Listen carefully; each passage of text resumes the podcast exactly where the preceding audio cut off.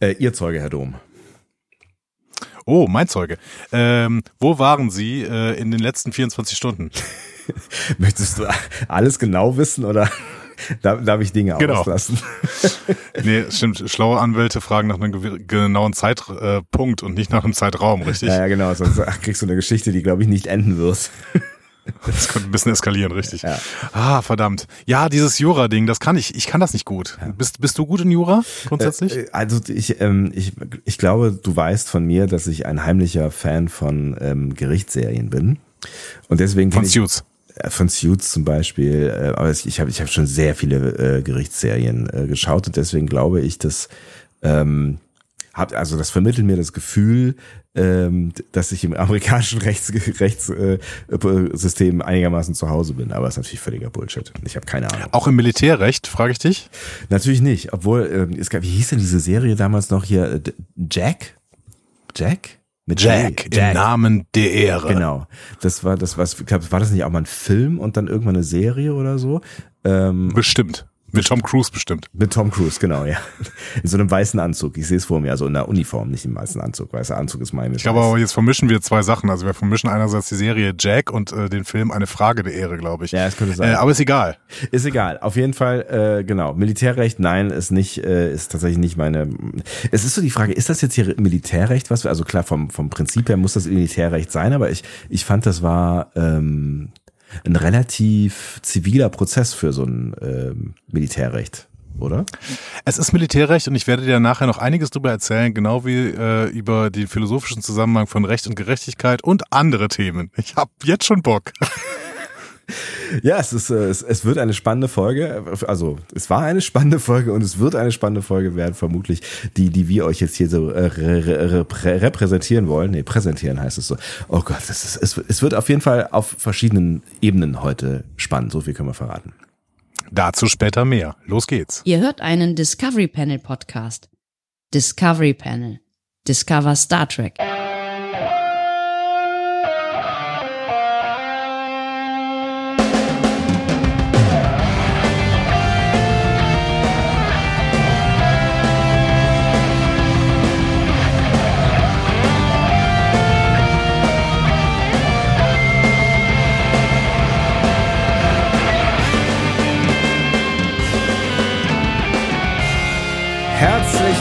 Wir öffnen das Discovery Panel zur zweiten Folge der zweiten Staffel Strange New Worlds. Sie hat äh, keinen englischen Titel und ich vermute auch keinen deutschen Titel, dafür einen lateinischen Titel.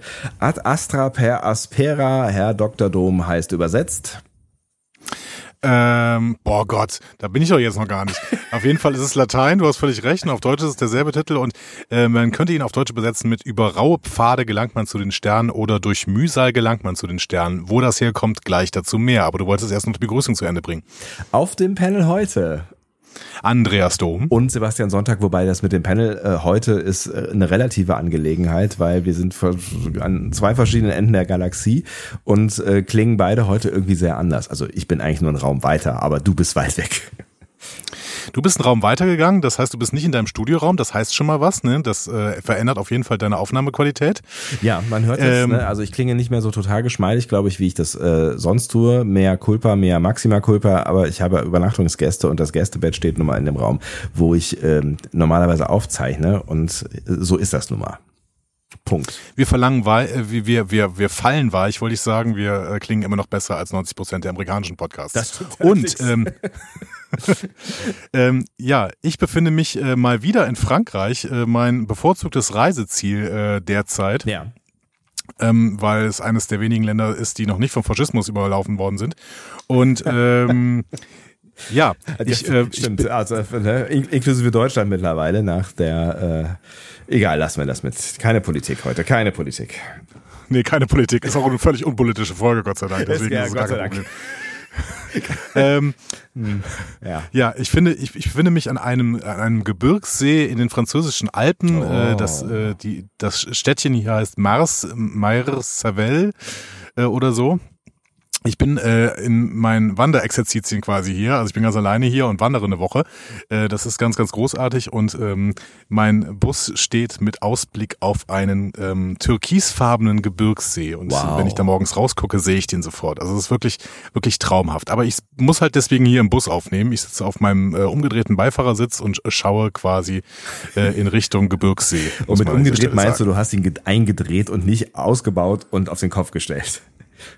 Richtig, richtig, genau. Also ich habe ihn einfach quasi neun, äh, ähm, 180 Grad gedreht, aber tatsächlich horizontal, nicht vertikal. Das wäre ein bisschen komisch. Das wäre ein bisschen komisch, ja. Dann würdest du vielleicht auch von der Decke hängen und das wäre ähm, wirklich seltsam. Also, äh, es ist Genau. Ferienzeit, ja. Das heißt, alles ein bisschen anders hier auch im Discovery Panel. Ähm, es ist Ferienzeit in Nordrhein-Westfalen. Ähm, das interessiert euch äh, normalerweise nicht, aber eben deswegen halt hier. Wir werden auch so ein bisschen ähm, äh, Delay haben vermutlich. Das heißt, wenn wir uns ab und zu mal ins Wort fallen, dann ähm, seht uns das nach. Äh, Es hat nichts mit unserer fehlenden Disziplin zu tun, sondern wir können uns einfach nicht hören. Genau. Wir würden uns einfach, wir würden uns normalerweise niemals ins Wort Na, fallen. niemals. Jetzt passiert das ab und zu mal. Ständig. So, aber, aber ähm, es, es, es, es ändert nichts daran, äh, dass wir mit vollem Enthusiasmus, Enthusiasmus diese Folge hier äh, besprechen, in ähm, der vermutlich mehr drin steckt, als man zuerst glauben mag. Also zumindest, wenn man sich jetzt mal die pure Handlung anschaut. Ne? Also es, es passiert ja nicht handlungsmäßig sehr viel, aber es ähm, passiert eben auf anderen Ebenen sehr viel und du hast äh, die Aktenordner äh, mit dabei. Ich habe die Aktenordner mit dabei. Ich habe mir juristische Beratung vorher geholt, um irgendwie diese, diese Folge durchzugehen. Sogar russische Und, Beratung äh, gesagt? Juristische, keine russische. Die Russen haben gerade anderes zu tun. Die, äh, ich, äh, genau, Keine juristische Politik Beratung. Keine Politik, natürlich nicht. Ähm, wir, wir werfen aber vielleicht vorher noch mal einen kurzen Blick zurück in Richtung The Broken Circle, der durchbrochene Kreis, die erste Folge. Da haben wir nämlich ein bisschen Feedback drauf bekommen. Ja, nachdem wir dann geschafft haben, den äh, passenden Artikel auch auf unserer Homepage zu veröffentlichen. Entschuldigung, wir waren irgendwie beide nicht so ganz fresh in der letzten Woche offensichtlich. Danke, dass ihr dann trotzdem noch gefeedbackt habt in den letzten anderthalb Tagen. Genau, und danke, dass ihr es immer wieder versucht, auf unsere Website zu kommen, denn äh, ich äh, merke ja selbst, dass der Fehler 500 mittlerweile gerade, äh, sagen wir mal, zwei von drei Zugriffen äh, eher betrifft. Das heißt, ähm, kämpft euch durch. Irgendwann kommt ihr auf die Homepage. Ähm, genau, ich habe ja das Gefühl, dass du den Fehler 500 vor allen Dingen bei dir selber hast, aber ähm, ich, ja, gut, wir konnten ja klären, dass die eine oder der andere das auch von euch äh, erlebt, aber es wird so sein, dass wir früher oder später, ihr kennt das ja, das sind alles dehnbare Begriffe bei uns, früher oder später auch eine neue Homepage haben werden. Ich bin mir ganz sicher, dass das passieren wird. Ja, ihr wisst ja, das ist wie bei den Tassen. Äh, wenn wir irgendwo uns was vornehmen, dann wird es irgendwann passieren, aber es dauert halt durch, teilweise dann relativ lang. das durch. Ja. Ich komme, was wolle. Wie lange hat das mit den Tassen gedauert? Drei Jahre? Drei Jahre ungefähr, aber die sind auch sehr, sehr schön geworden nach diesen drei Jahren. Das stimmt. So, ich wollte, ich wollte aufs Feedback eingehen. Äh, und zum ersten Mal äh, nehme ich Feedback von Tao Tao mit rein. Vielen Dank dafür, dass du uns das Feedback gegeben hast. Du nimmst zum ersten Ähm, Mal Ta- Feedback von Tau Tau rein? Achso, du meinst zuerst. Nein, das ja. ist das zuerst, Ja. zuerst, genau. Und äh, Tanja schreibt, äh, hi in die Runde, ähm, Chapels Grund mit der archäologischen Ausrichtung lässt sich vermuten, aber ich hoffe, es wird nicht so, dass sie Corby zur Ablenkung von Spock heiratet, beziehungsweise sie heiratet ihn gar nicht, das wurde nachher nochmal korrigiert, sondern sie verloben sich. Ähm, in Staffel 1 war sie so inszeniert, dass sie sich emotional nicht einlassen wollte, keine richtige Beziehung beginnen wollte. Ich ging davon aus, dass es wegen ihrer Ehe mit Corby war, den sie im Studium kennengelernt hatte. Ihre ursprüngliche Motivation aus TOS in den Weltraum zu reisen, war die Suche nach ihrem verschollenen Mann. Bisher passt es also perfekt mit dem Kanon. Wenn es wäre, wie Annie vermutet, dann wäre es eher eine Flucht vor den Gefühlen mit Spock und eher langweilig bzw. traditionell motiviert. Ähm, Finde ich eine spannende Geschichte. Vor allen Dingen, weil sich die Katze dann Ähm. in den, in den Schwanz beißt irgendwie, ne? Also sie flieht äh, vor Spock äh, in die Arme von Corby, kann aber dann mit Spock hinterher nichts anfangen wegen Corby. Ja, ja, so ein bisschen. Und ähm, es ist interessant, dass sie jetzt so überbetonen in dieser letzten Folge, dass sie jetzt nochmal äh, zu, zu so einem Seminar für archäologische Medizin äh, geht. Ja. Weil das ja wirklich eine, eine krasse Corby-Anspielung war. Also Tanja hat recht, es wird äh, quasi uns erzählt, dass sie in den Weltraum, also in TOS, dass sie in den Weltraum reisen wollte, um Corby zu finden. Ja. Ähm, und dementsprechend müssen wir das eigentlich ernst nehmen und sagen, dass sie deswegen schon auf der Enterprise ist.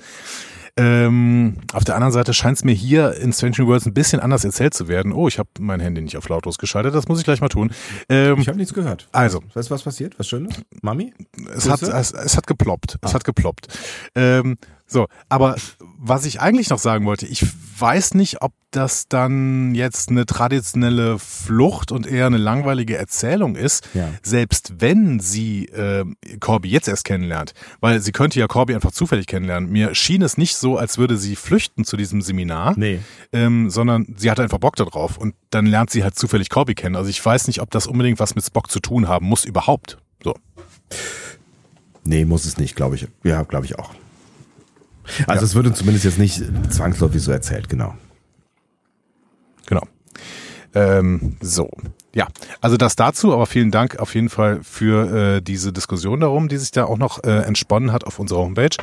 Äh, dann gehen wir weiter zu Guardian of Rasenpflege. Ja. Ähm, Guardian of Rasenpflege äh, schrieb, ähm, hey ihr beiden, erstmal vielen Dank für die Folgenbesprechung. Ähm, freut sich, dass wir das jetzt wieder machen. Hat aber noch ein paar Anmerkungen, gerade zu dieser Folge, weil er sich auch unsere Bewertung anschließt, dass es vielleicht nicht die beste Folge war. Ja.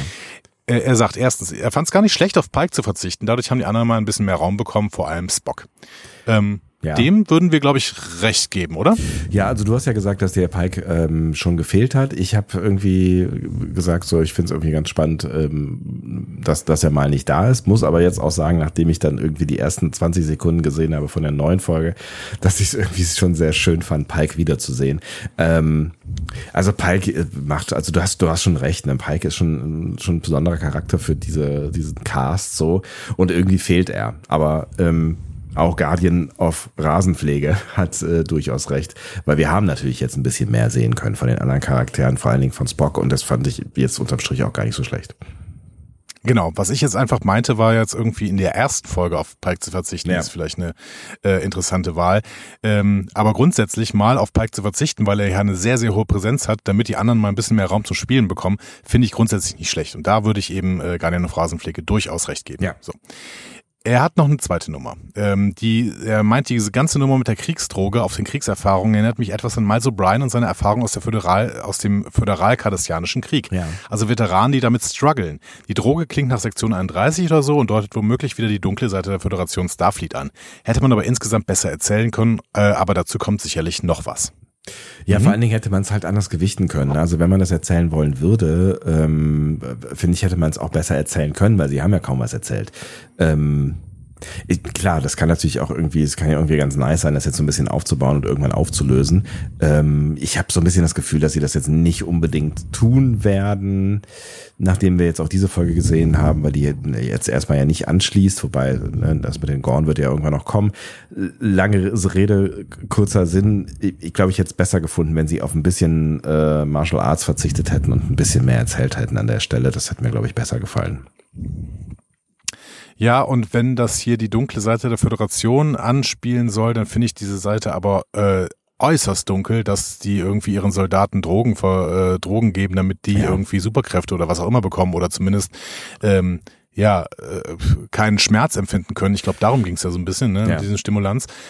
Ähm, Finde ich ganz, ganz schwierig. Also ich, äh, je, je mehr ich über diese Szene nachdenke, desto, fänd- desto schlechter finde ich sie eigentlich, weil es irgendwie zu allem zu wenig, äh, zu wenig passt, was ich bis jetzt so gesehen habe. Ja, vor allen Dingen halt zu der gleichen Föderation, ähm, die dann auf der anderen Seite, wie wir jetzt in dieser Folge uns ja dann intensiv mit beschäftigen werden, äh, irgendw- irgendwelche Enhancements, genetischen Enhan En- En- Enhancements, äh, Veränderungen, sagen wir doch Veränderungen, ähm, sich so dogmatisch dagegen äh, zu wehren scheint. Ne? Und ich meine, okay, das ist keine genetische Veränderung, aber es ist ja auch, ist ja auch eine Manipulation irgendwie, eine, also eine, eine ähm, Ausbeutung des Körpers quasi. Ne? Ja. Ja, also komische, äh, komische Geschichte und ähm, äh, da gehe ich nicht mit dir mit, Guardian, dass das ähm, irgendwie an, an Miles O'Brien und seine Erfahrung aus dem föderal-kardassianischen Krieg ähm, äh, angleicht. Also ja, vielleicht wollen sie sowas ähnliches erzählen. Sie wollen irgendwie erzählen, dass Veteranen halt ähm, wirklich äh, Traumata mitnehmen und dann auch schlimme Sachen erlebt haben. Aber dann nicht mit dieser Droge. Also das, sorry, das finde ich dann eine komische Nummer irgendwie. Das gefällt mir nicht. Und sie, äh, also ne, es ist ja irgendwie jetzt nicht so ein, so ein, ähm, so ein Rückblick-Ding, sondern sie nutzen das ja eigentlich nochmal. Ne? Also das ist ja so ein, also das macht's ja irgendwie. Noch, stell dir mal vor, du hast ein traumatisches Ereignis oder traumatische Ereignisse durch so eine so, ein, so eine Droge in irgendeinem Krieg gesammelt und dann ähm, dann machst du das nochmal. Also wie wie creepy Ja. muss das sein? So also Genau. Und du hast auch deine Droge immer dabei. Also das ist irgendwie ja. seltsam. Ähm, der letzte Punkt von Guardian of Rasenpflege betrifft die äh, Klingonen. Er meint, es ist völlig okay, wenn man nicht mal so schlaue, äh, wenn man mal nicht so schlaue Klingonen zeigt. Aber dann fehlte mir eben auch das Mastermind dahinter. dahinter. Wäre was für eine Endcredit-Scene oder Post-Credit-Scene für den Marvel-Fan ähm, gewesen. Zwei Klingonen unterhalten sich und spielen nach diesem Fehlschlag den nächsten sinistren Plan. Und ähm, Tanja meinte, ja, vielleicht muss es ja gar kein Mastermind geben, weil im Prinzip äh, versuchen die Klingonen vielleicht auch einfach nur ähm, Unruhe zu stiften und dann im Zusammenhang mit den Gorn quasi äh, irgendwie ähm, die, die Föderation zu äh, verunsichern und zu destabilisieren. Ähm, auch dann, also ich finde irgendwie, da, da muss ich äh, Guardian recht geben, wenn da noch so eine Szene gewesen wäre, wie es irgendwie, wie irgendwie die Klingonen versuchen zu sagen, ja, und wir geben denen hier ein bisschen Zucker und wir versuchen hier diese Terrorzelle mal ein bisschen zu unterstützen und sowas. Und es dann wirklich irgendwelche Mastermind-Klingonen gäbe, vielleicht sogar Lorel, weil Lorel ähm, ist uns ja auch als ziemlich schlau dargestellt worden. Ähm, und die ist ja gerade noch akut Kanzlerin wahrscheinlich.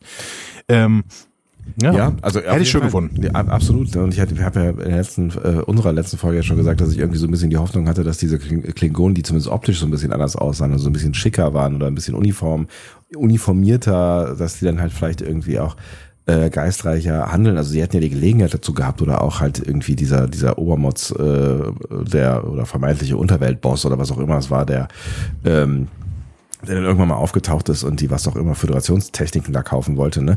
Ähm, also man hätte ja die Gelegenheit gehabt, die äh, vielleicht an ein, zwei Stellen so ein bisschen schlauer zu schreiben, aber äh, ja, das Gegenteil ist, ist, äh, ist passiert. Ich, ja, ich finde es nach wie vor auch echt schade und je länger ich über diese Folge auch nachgedacht habe, auch äh, jetzt, äh, ja, äh, keine Ahnung. Ich bin, ich bin auch tatsächlich nicht so richtig glücklich mit dem, mit, mit der hinteren Hälfte dieser Folge.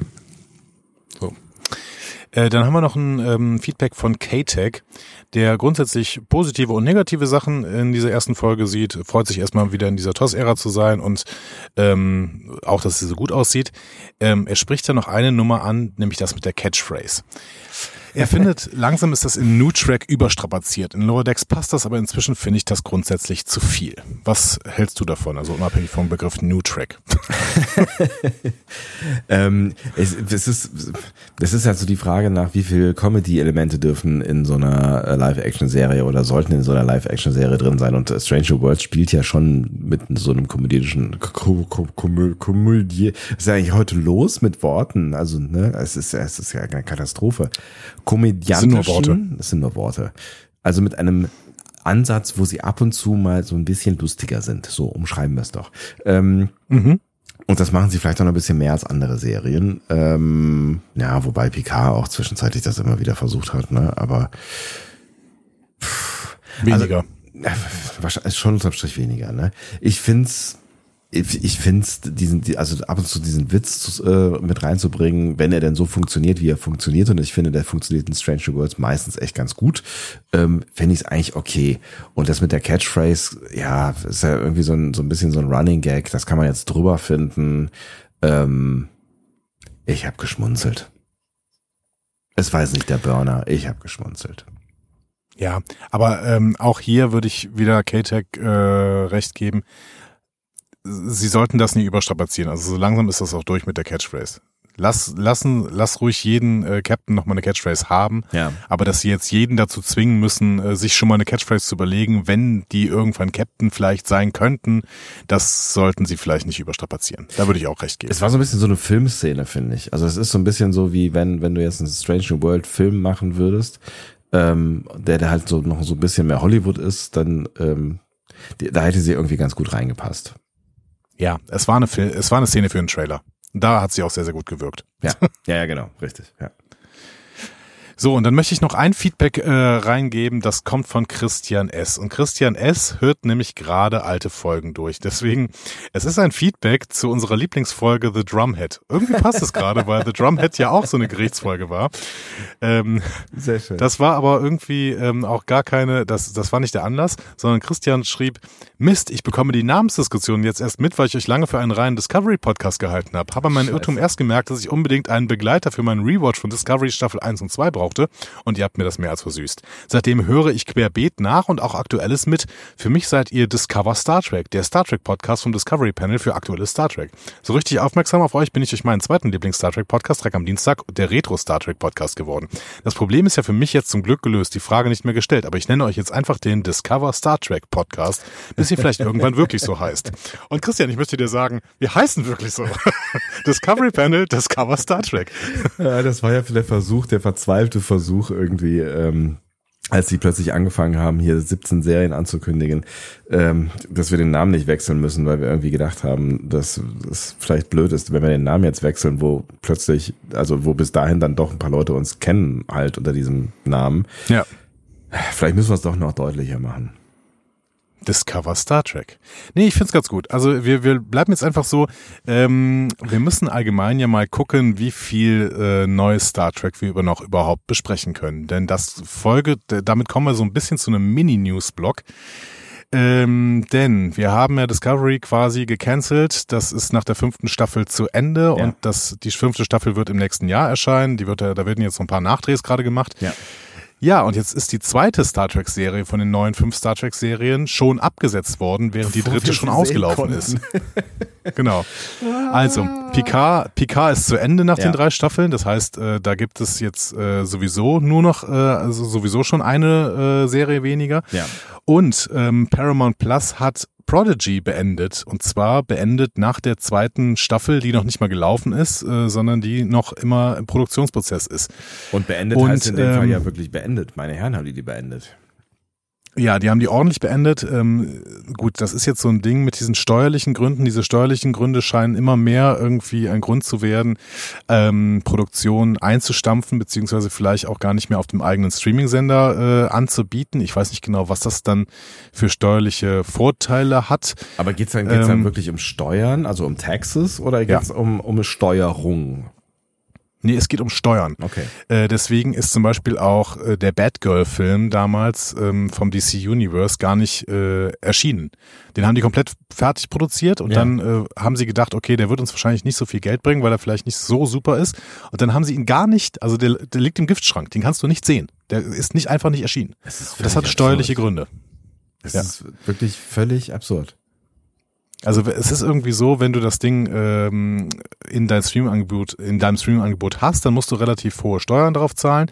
Und wenn du nicht glaubst, dass diese Steuern wieder eingespielt werden können, dann ähm, sparst du es dir und äh, haust es eben nicht mehr aus deinem Streaming-Angebot raus.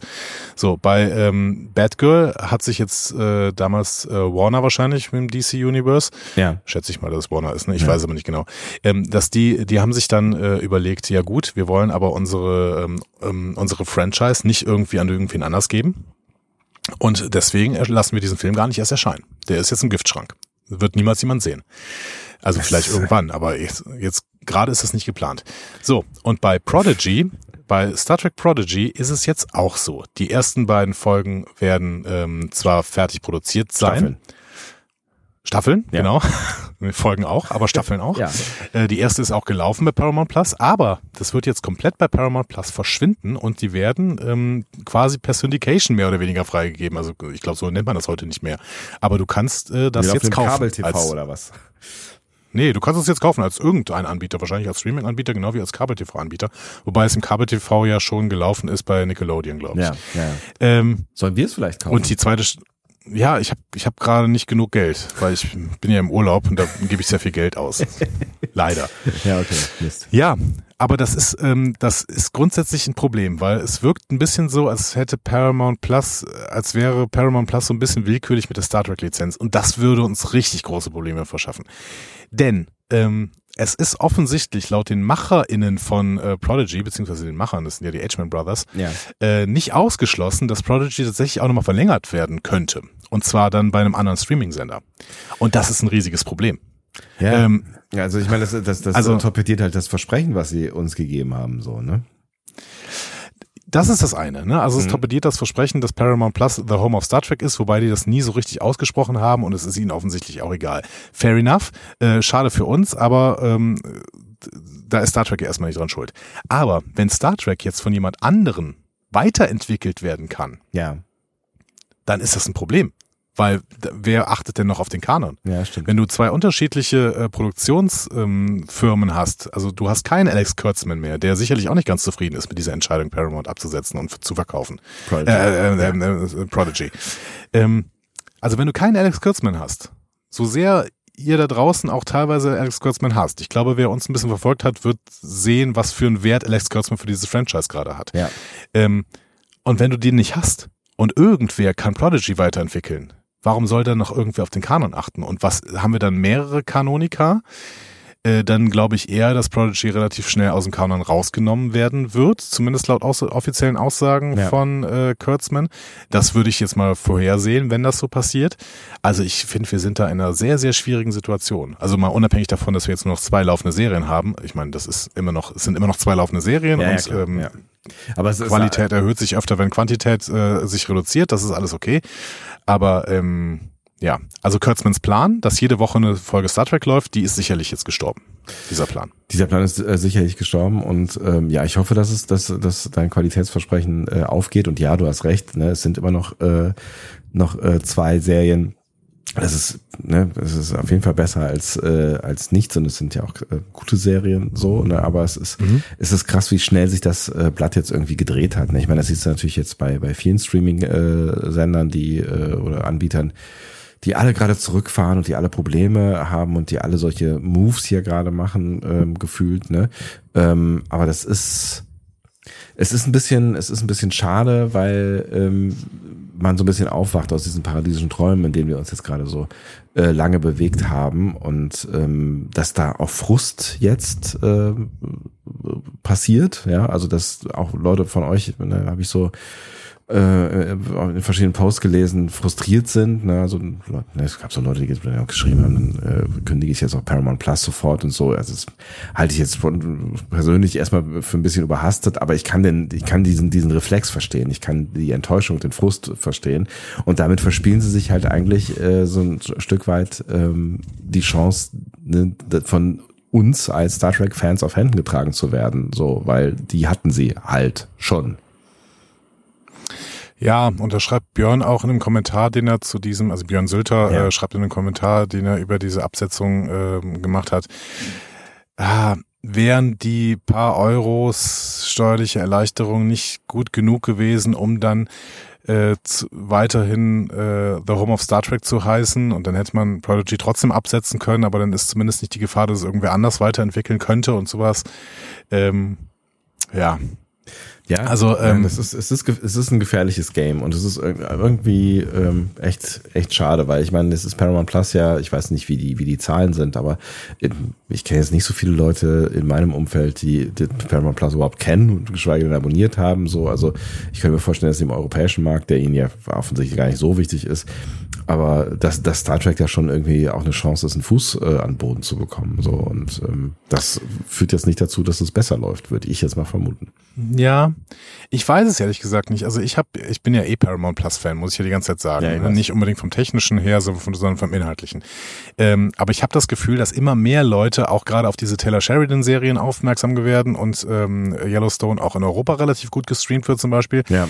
Ähm, und ähm, ich glaube, dass Paramount Plus eigentlich einen ganz guten Punkt äh, innerhalb dieser Streaming-Landschaft gefunden hat und glaube äh, zu wissen, dass er Netflix-Probleme bekommt, ähm, gerade wegen ihrer äh, krassen Preise und dann noch diese Nummer, dass du kein Account-Sharing mehr betreiben kannst, was du ja noch nie durftest, aber was alle gemacht haben. Ja, klar, ich Ähm, meine, fair enough, sie setzen jetzt ihre AGBs durch, aber das macht sie natürlich, ne, ich hatte gestern, gestern oder vorgestern noch mit äh, einem Freund ein längeres Gespräch darüber, äh, ne, weil das, du kannst ja schon drüber diskutieren, ne? also sie machen halt das, setzen jetzt halt das um, was in, in Regeln steht. Wir haben die Regeln verletzt quasi, wenn wir Account-Sharing gemacht haben. Auf der anderen Seite Ja. kannst du natürlich auch sagen, okay, erstens verlierst du damit jetzt Leute, also Leute, die es sich halt nicht leisten können, ne? die dann vielleicht nach, ne, gesagt haben, okay, vier Euro oder sechs Euro für, für ein Sharing ist okay, aber zwölf Euro, das geht halt nicht klar so, die, die sind jetzt halt weg. Ähm, und du hast halt dieses Image, ne? Dieses Image des äh, ja, Regel äh, Streaming äh, Onkels, so, ne? Ja, zumal Netflix wirklich mit Abstand der teuerste Streaming-Sender ist. Ja. Ne? Also wenn du das große äh, Ultra HD-Package nimmst, womit du dann auch an verschiedensten Geräten eben gucken kannst. Ähm, und keine Ahnung, wenn ich äh, in unserem Haus bräuchte ich schon zumindest das, wo ich mit zwei Geräten gleichzeitig gucken kann, weil Ja, wir klar. auch unabhängig voneinander manchmal Sachen gucken. Ähm, dann bez- bezahlst du da irgendwie, keine Ahnung, 17 Euro oder sowas. Ja. Das finde ich echt krass. Also das ist ein, das ist ein heftiger Wert und teurer als alle anderen Streaming-Sender. Und dafür ist das äh, Angebot jetzt nicht unbedingt viel besser geworden. Die äh, suchen immer noch händeringend nach irgendwie einem eigenen Franchise, was sie so groß machen können. Das haben sie irgendwie nicht. Ja. Ähm, sie haben ein paar äh, Aushängeschild-Serien ähm, mit, mit Bridgerton oder mit ähm, Stranger Things oder sowas. Ja. Ähm, wobei Stranger Things auch ausläuft. Ja, ne? Das äh, hat einen, hat einen Zeitstempel. Also da müssen wir irgendwie gucken. Ähm, also ich, ich habe das Gefühl, dass äh, Netflix äh, schon Probleme bekommt. Ich meine, der Streaming-Markt, dass der sich irgendwann ähm, konsolidiert, das war, war ja klar, ne? Da haben wir ja auch schon früher drüber gesprochen, dass Ja. das irgendwie nicht, nicht äh, auf ewig so weitergehen kann und vor allen Dingen halt äh, in Märkten jenseits der USA, die halt nicht gewohnt sind, so viel Kohle für Fernsehen auszugeben, ähm, dass das, das ja irgendwann äh, ein bisschen zusammenfallen wird. So. Und ich glaube, wir sind jetzt an dem Punkt, wo es sich so langsam aber sicher aussortiert und wo der, wo der Kampf um die äh, ZuschauerInnen auch jetzt so richtig rund geht und wahrscheinlich wird sich auch irgendwann Netflix nochmal bewegen müssen, was die Preise angeht, weil die Konkurrenz ja einfach viel, viel günstiger ist und dann im Zweifel sogar noch ein besseres Angebot hat. Also das Netflix-Angebot ist gigantisch groß, so, ne? Aber du hast ja gerade gesagt, die großen Serien oder die großen Franchises, die finden halt ähm, woanders statt. Und ich merke auch, dass ich zunehmend weniger Bock habe jetzt, ich weiß nicht, ich habe, glaube ich, gerade vier Streaming-Anbieter, ähm, da so viel Geld für auszugeben und äh, mir gerade schon Ja. überlege, welchen ich jetzt äh, abschalte oder vielleicht auch welche zwei, so, weil ähm, ja, das bringt so viel Fernsehen gucke ich gar nicht und das bringt's am Ende dann doch nicht. so. Ja. Wir können nur hoffen, dass Taylor Sheridan dann irgendwann Bock auf Star Trek bekommt, denn äh, alles, was Taylor Sheridan machen möchte, macht Paramount Plus auch mit ihm. Und äh, dann äh, der, Stand jetzt. Stand der hat jetzt. Ja. der hat, ich glaube, der hat gerade sieben Serien als äh, Headwriter und Showrunner. Das ist äh, bei, das ist unfassbar. Also gut, einige sind zu Ende. Äh, Par äh, Yellowstone ist mit Staffel 5 zu Ende, ähm, weil Kevin Costner weg will. Weg will. Und ähm, Mhm. 1883 war nur eine Staffel, aber trotzdem, also Taylor Sheridan macht eine Serie nach der anderen. Wir müssen nur hoffen, dass er irgendwann Bock auf Star Trek bekommt. Dann haben wir auch wieder eine neue Star Trek-Serie. So, Aber es, es heißt ja auch nicht, ne, wir können jetzt auch gleich irgendwann mal über diesen Star Trek-Bums hier sprechen, ne, aber es heißt ja jetzt auch nicht, dass äh, jetzt alle Pläne, äh, die Jörg Kurtzmann in der Schublade hat, äh, für immer und ewig gestorben sind. Also ich meine, jetzt haben sie halt ähm, schon ein bisschen Platz gemacht und ein bisschen Geld wieder irgendwie äh, eingespart, ne, dadurch, dass Discovery äh, ausläuft, dadurch, dass Picard vorbei ist, ähm, so, also jetzt ich halte es jetzt nicht für ausgeschlossen, dass sie da möglicherweise auch nochmal was Neues starten in, in den nächsten ein, zwei Jahren. Ja, die Academy-Serie und Sektion 31 stehen beide immer noch in den Startlöchern. Ähm, Sektion 31 wird ein Film, aber gut. Startlöchern ist ein großes, großes Wort, ne? Aber genau. Also, na, also Beides ist angekündigt. ja, ja klar, aber das, ist- ich meine, das, das heißt ja nichts, ne? Also. Aber ich bin, ich bin, ich bin guter Hoffnung, dass, äh, dass wir noch was sehen werden in, in Zukunft, was, was Neues. Umso mehr sollten wir auf jeden Fall das genießen, was wir gerade sehen können. Und damit kommen wir zur Folge zwei äh, der zweiten Staffel, nämlich Ad Astra per Aspera. Yeah. So. Ähm, per Aspera ad Astra, auch ähm, teilweise so formuliert, äh, ist, ähm, äh, habe ich eben schon gesagt, über raue Pfade gelangt man zu den Sternen oder durch Mühsal gelangt man zu den Sternen. Ähm, Ursprung der Redewendung liegt bei Seneca in seiner Tragödie Herkules Furens. Oh. Ähm, aber ist dann in der Kulturgeschichte immer wieder erwähnt worden. Heinrich von Kleist hat das zum Beispiel erwähnt in seinem Drama Prinz Friedrich von Homburg oder die Schlacht bei Fair Berlin. Ähm, die Redewendung befindet sich auf mehreren Wappen, äh, unter anderem dem Wappen äh, des Orden der wendischen Krone von Mecklenburg-Schwerin oder auf dem lettischen, auf dem lettischen Drei-Sterne-Orden. Also äh, das sind so die unbekannteren äh, Punkte. Mhm. Ähm, schöner United States Air Force Academy, die verwendet den Spruch als Motto. Ach was, guck an. So. Ja. Äh, und die Royal Air Force hat per Ardua ad Astra, das ist äh, bedeutungsverwandt, ähm, also ist äh, sehr, sehr nah dran. Also auch bei den Briten ist es durchaus äh, gängig, dass man das irgendwo benutzt. Mhm. Ähm, der Spruch befindet sich außerdem auf der Flagge des äh, US-Bundesstaates Kansas und ein kleiner Funfact noch auf dem Wappen der Stadt Gouda. Gouda. also das ist da, wo der Käse herkommt, ja. Das ist da, wo der Käse herkommt, genau. Äh, Ja, die haben auf dem Wappen man- auch Ad Astra per Aspera stehen, genau. Auch, wenn man- auch wenn man Käse herstellt, kann man nach den Sternen greifen, ja. Ja, das äh, hat mir sehr, sehr gut gefallen. Ja. Ja, finde ich auch schön. Vielen Dank dafür. Wir kennen den Spruch allerdings schon relativ lange, auch für die Sternenflotte. Ähm, und äh, das ist schön, dass er hier nochmal quasi eine eigene Episode jetzt bekommt. So. Ähm, Team hinter der Folge. Zwei unbekannte Namen für uns. Äh, die Autorin ist äh, Dana Horgan. Ähm, die hat noch gar nicht so viel Erfahrung gesammelt. Für Star Trek ist sie hier sogar erstmalig tätig, ist aber in dieser Season als Co-Producerin geführt und wird auch noch Folge 9 schreiben. Okay. Ähm, die war Head-Autorin bei Once Upon a Time mit 43 geschriebenen Folgen. Ähm, und bei Supergirl mit immerhin 19 geschriebenen Folgen. Außerdem schreibt sie laut Twitter overdramatic text messages. das hat sie selber in ihrer Bio geschrieben. Okay. Ähm, Äh, Wenn man damit Erfolg und- hat, dann äh, bitte. Genau. Laut Instagram ist sie auch Writer, Muppet, Scribble und not a DJ. Auch das ist ein wichtiger Fakt auf jeden Fall. I'm not a DJ. Genau. Ähm, aber äh, scheint mir wirklich eine sehr sympathische Person zu sein, wenn man so mal ihr, äh, ihr Social Media Game anguckt, äh, könnt ihr euch gerne eine Brille drin verlieren. Ähm, Regie führt Valerie Weiss. Ähm, die ist mit ihren 50 Jahren schon etwas erfahrener, macht seit gut 20 Jahren Regie, seit 10 Jahren ist sie mehr und mehr im TV unterwegs. Für die meisten Serien hat sie mal eine Folge beigesteuert, äh, also für die meisten Serien, für die sie gearbeitet hat. Für Chicago Mets und Suits, ne, Ah. hat sie drei gemacht. Ach, guck. Ja. Ähm, am meisten hat sie bei der Netflix-Serie Outer Banks gemacht. Da hat sie fünf gemacht. Ähm, für Star Trek ist auch das ihr erster Eintrag hier. Äh, den feiert sie auch ziemlich ab, wenn man ihr Social Media Game vor allem bei Instagram anschaut. Also das sind ungefähr 20 äh, Eintragungen zu dieser Serie. So. Das ist schön. Also ähm, die findet das toll, dass sie hier ist. Genau. Ähm, ja, und das ist vielleicht auch ein guter Anknüpfungspunkt, denn wir haben ja einen großen Gaststar in dieser Folge. Ähm, Yetide Badecki, ähm, die spielt hier die Nira Katul. Mhm.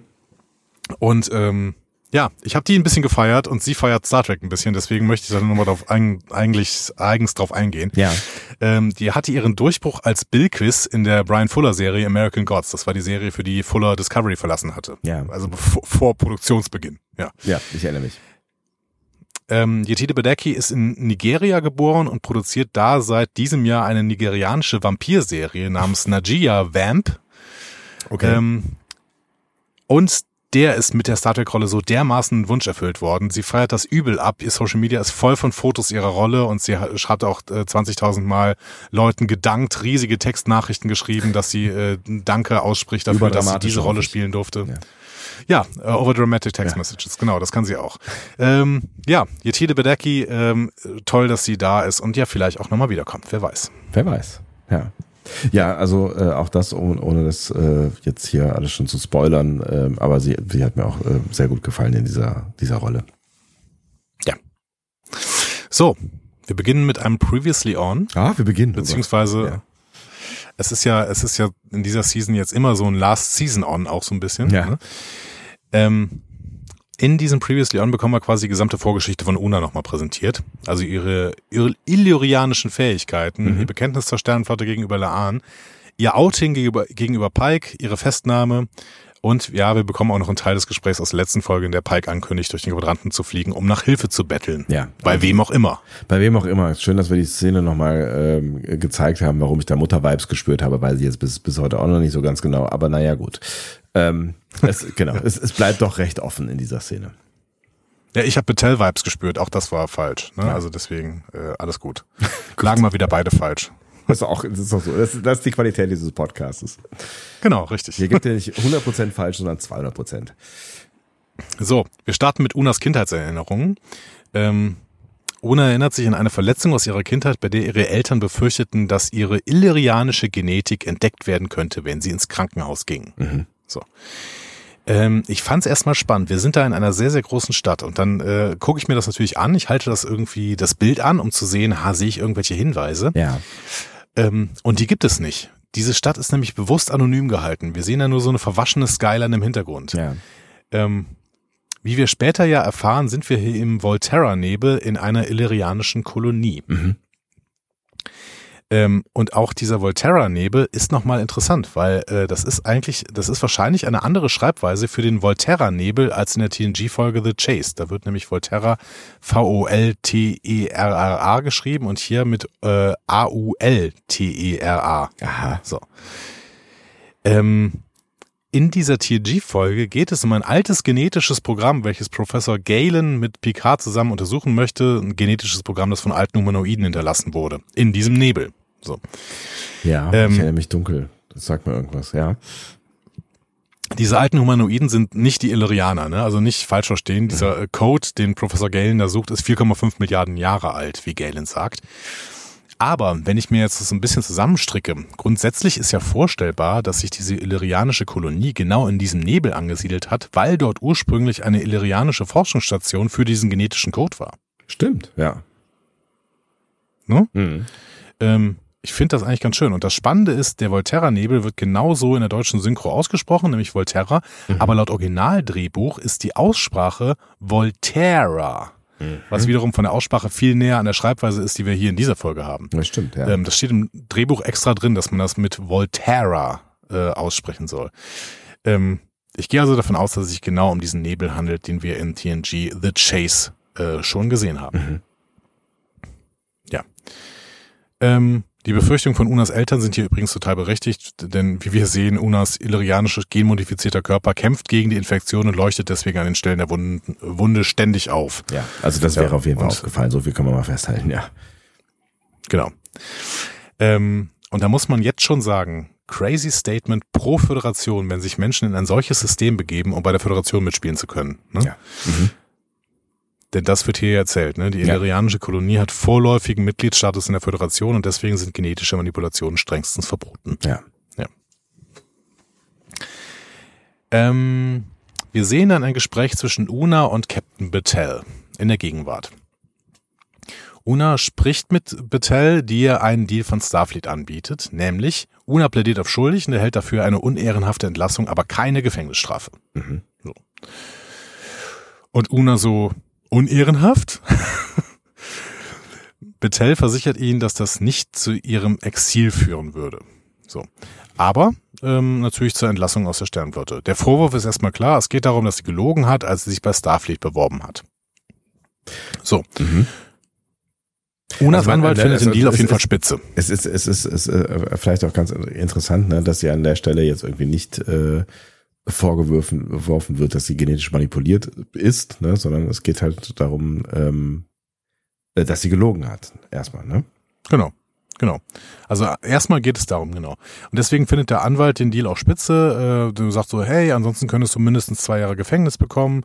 Äh, und Una sagt, ja, komm, ich nehme dich nicht ernst. Ich muss jetzt mit dir keine Seitengespräche äh, führen. Du arbeitest ja eh nur für Betel.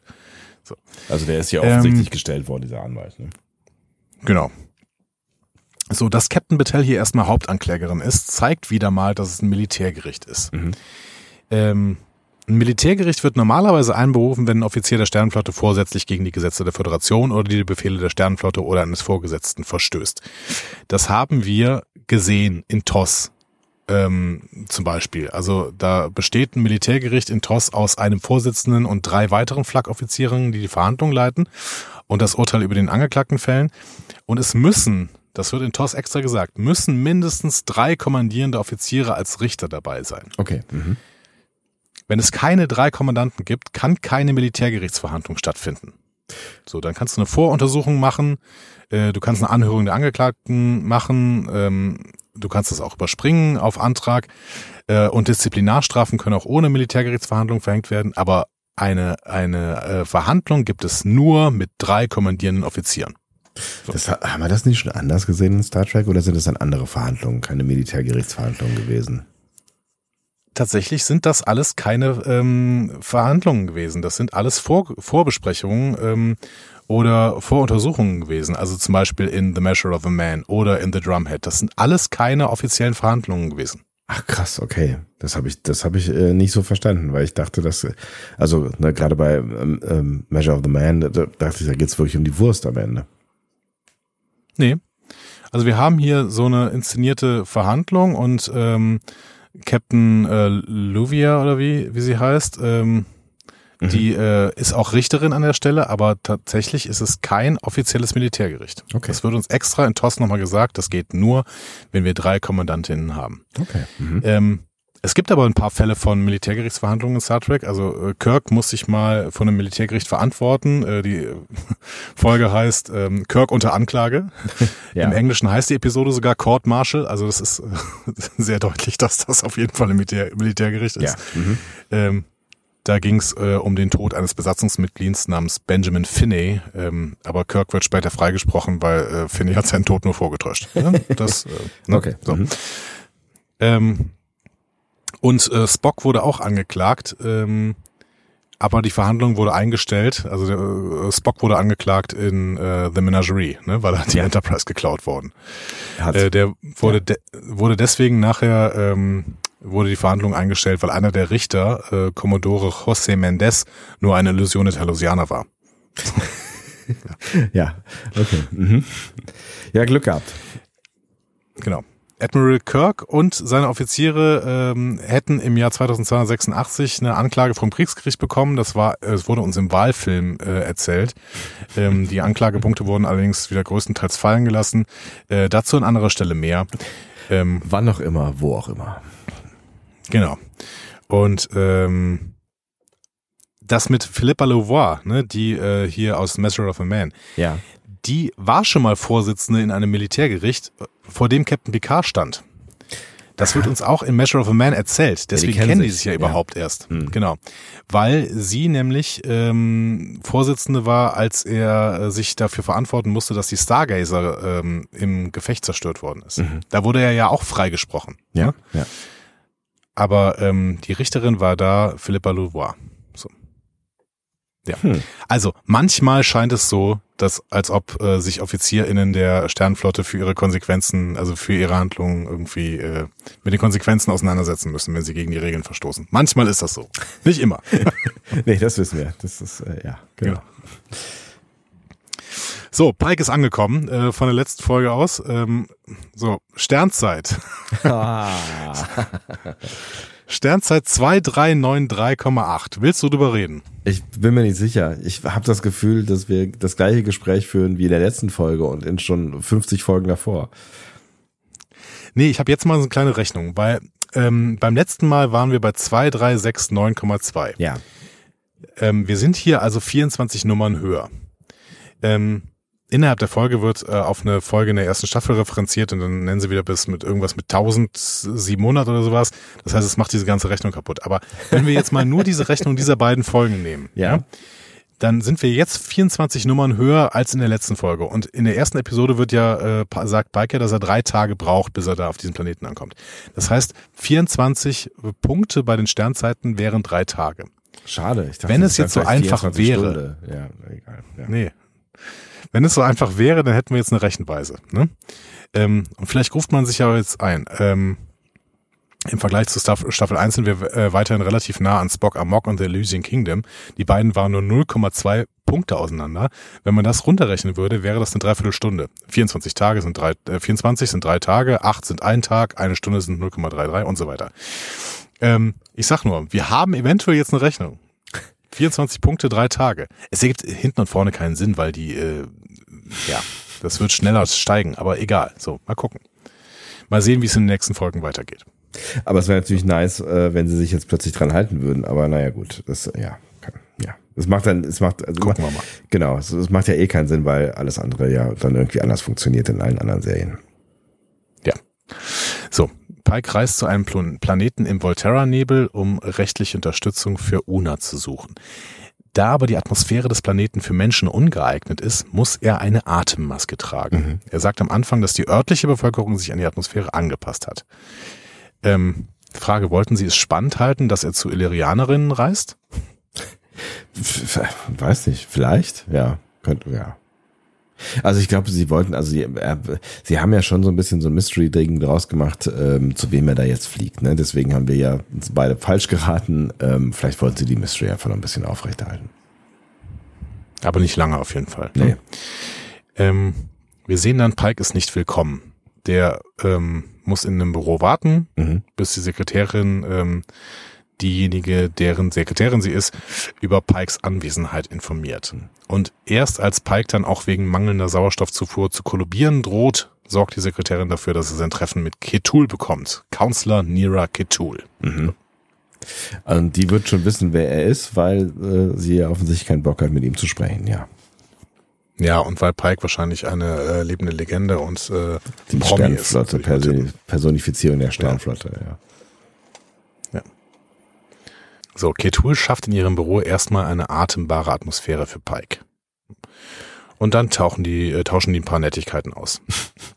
Sie diskutieren über Unas Situation und grundsätzlich Illyrianer in der Föderation.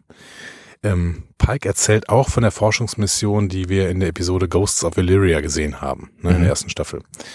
Als er erfahren hat, dass die Föderation etwas falsch gemacht hat, was die Illyrianer betrifft. Also ein bisschen was. Ein bisschen was, ja. Ja, ja ähm, Ketul zeigt relativ wenig Mitgefühl für Una. Mhm. Und weist darauf hin, ja, Starfleet würde halt nie erlauben, dass ein Illyrianer offen in der Sternflotte dient. So. Ähm, und sie könne froh sein, dass Una nicht wegen Volksverhetzung angeklagt wird. Also du spürst mal ein halt, hartes Wort. Genau, du spürst halt irgendwie, die beiden haben, äh, die beiden haben eine Geschichte, wobei das ja auch schon vorher irgendwie ein Stück weit klar war im Gespräch zwischen Pike und Una, ähm, dass es da um jemanden geht, äh, der sie offensichtlich kennt, der aber keinen Bock hat, ähm, ja, mit ihr Kontakt aufzunehmen. So. Genau. Ähm, Thema Volksverhetzung. Wir kennen das ja im deutschen Strafrecht. Jetzt habe ich mich gefragt, ob es Volksverhetzung auch in den USA gibt. Mhm. Ähm, was glaubst du? Ja, in den USA wird ja sehr viel mit freier, freier Meinung und sowas, äh, mal freie Meinungsäußerung und so ein Krams ähm, ähm, äh, äh, rechtfertigt. Ne? Ich könnte mir vorstellen, ähm, dass etwas, was die freie Meinungsäußerung eingrenzt, erstmal kritisch gesehen wird. Ja, das ist auch so. Ähm, es gibt aber trotzdem so einen Paragraphen, der wie Volksverhetzung ist. Allerdings okay. nach völlig anderem Verständnis als in Europa oder Deutschland. Mhm. Du gehst da tatsächlich in den Knast, wenn du etwas gegen die Army sagst. Was? 20 Jahre deines Lebens und 10.000 Dollar kann dich der Sparkost, äh, Spaß kosten. Ähm, pro Fall der Volksverhetzung. Also wenn du also dreimal die US Army ist irgendwas Volksverhetzendes einsetzen jetzt hier, sagst, kannst du auch dreimal 20 Jahre, also 60 Jahre in den Knast wandern. Das ist völlig absurd, krass. Ja. Ähm, und es gibt, und dazu kommen wir ja auch später nochmal, es gibt auch die viel beliebtere und sehr viel häufiger verfolgte volksverhetzende Verschwörung. Aha. Ähm, wenn Snowden sich jemals wieder auf amerikanischen Boden wagen sollte, ja. Dann wird er deswegen angeklagt, volksverhetzende Verschwörung. Ähm, das ist auch einer der beliebtesten Anklagepunkte gegen Terroristen oder je nach Perspektive eben gegen Freiheitskämpfer. Ja. Ähm, also sofern man Terroristen habhaft wird und sie vor US-Gerichte stellen kann, werden sie wegen volksverhetzender Verschwörung angeklagt. Spannend. Ähm, mhm. Entsprechend gilt das natürlich auch, äh, dass Systemumstürzler wie Kommunisten und Sozialisten sich zuallererst diesen Vorwurf gefallen lassen äh, und abwehren müssen, bevor man sie mit äh, Sachargumenten widmet, ne? sich mit Sachargumenten widmet. Ja, ja mit einfachen Worten zusammengefasst. Du darfst in den USA generell gegen oder für alles sein, wenn du zwei Dinge ausschließt. Erstens, Kommunismus, Sozialismus, das sind immer Volksverhetzer. Mhm. Es sei denn, sie äußern ihre Meinung nachweislich als Einzelperson, ne, dann äh, geht's noch. Und ähm, das zweite ist Bundesbehörden, Ministerien, Regierungen. Wer sich politisch gegen Behörden stellt, steht zumindest im Verdacht, ein Volksverhetzer zu sein. Sofort. Geil. Es ist ein bisschen ähm, komisches System, weil wir wissen ja auch alle, dass man sich auch gegen Behörden wehren können muss eigentlich. Also ich meine, äh, so in meiner Rechtsauffassung Auffassung, ähm, sind dann am Ende irgendwie alle gleich vom Recht. So, ne? Also du musst ja ein Tool haben, ja. um dich gegen Behördenwillkür auch wehren zu können. Ja, aber du musst halt aufpassen, das ist, äh, also du musst dich wahrscheinlich dann sofort gerichtlich wehren und aufpassen, dass du nicht wegen Volksverhetzung angeklagt bist. Unfassbar. Ja. Ähm, so, wir gucken uns das natürlich an, weil grundsätzlich sich Star Trek oft nach ähm, amerikanischem Vorbild ähm, richtet. Ja. Und auch bei Star Trek hatten wir schon Volksverhetzung als Straftatbestand. Allerdings nicht in der Föderation, das ist hier zum ersten Mal. Wir hatten das bei den Cardassianern und den Ferengi, jeweils in DS9. Mhm. Bei den Cardassianern wird Miles O'Brien für Volksverhetzung angeklagt, in der Folge Tribunal. Und ähm, in der Folge Ferengi Love Songs wird Quarks, Quarks Mutter Ishka vom großen Nagus Sek wegen Volksverhetzung angeklagt, weil mhm. sie sich für Quark stark macht, damit er seine Lizenz wieder bekommt. Die ja. hat er nämlich da verloren. Ja. Ähm, also, zum allerersten Mal Volksverhetzung als Strafbestand in der Föderation. So. Mhm. Ist ja auch mal was Neues. Ja. So.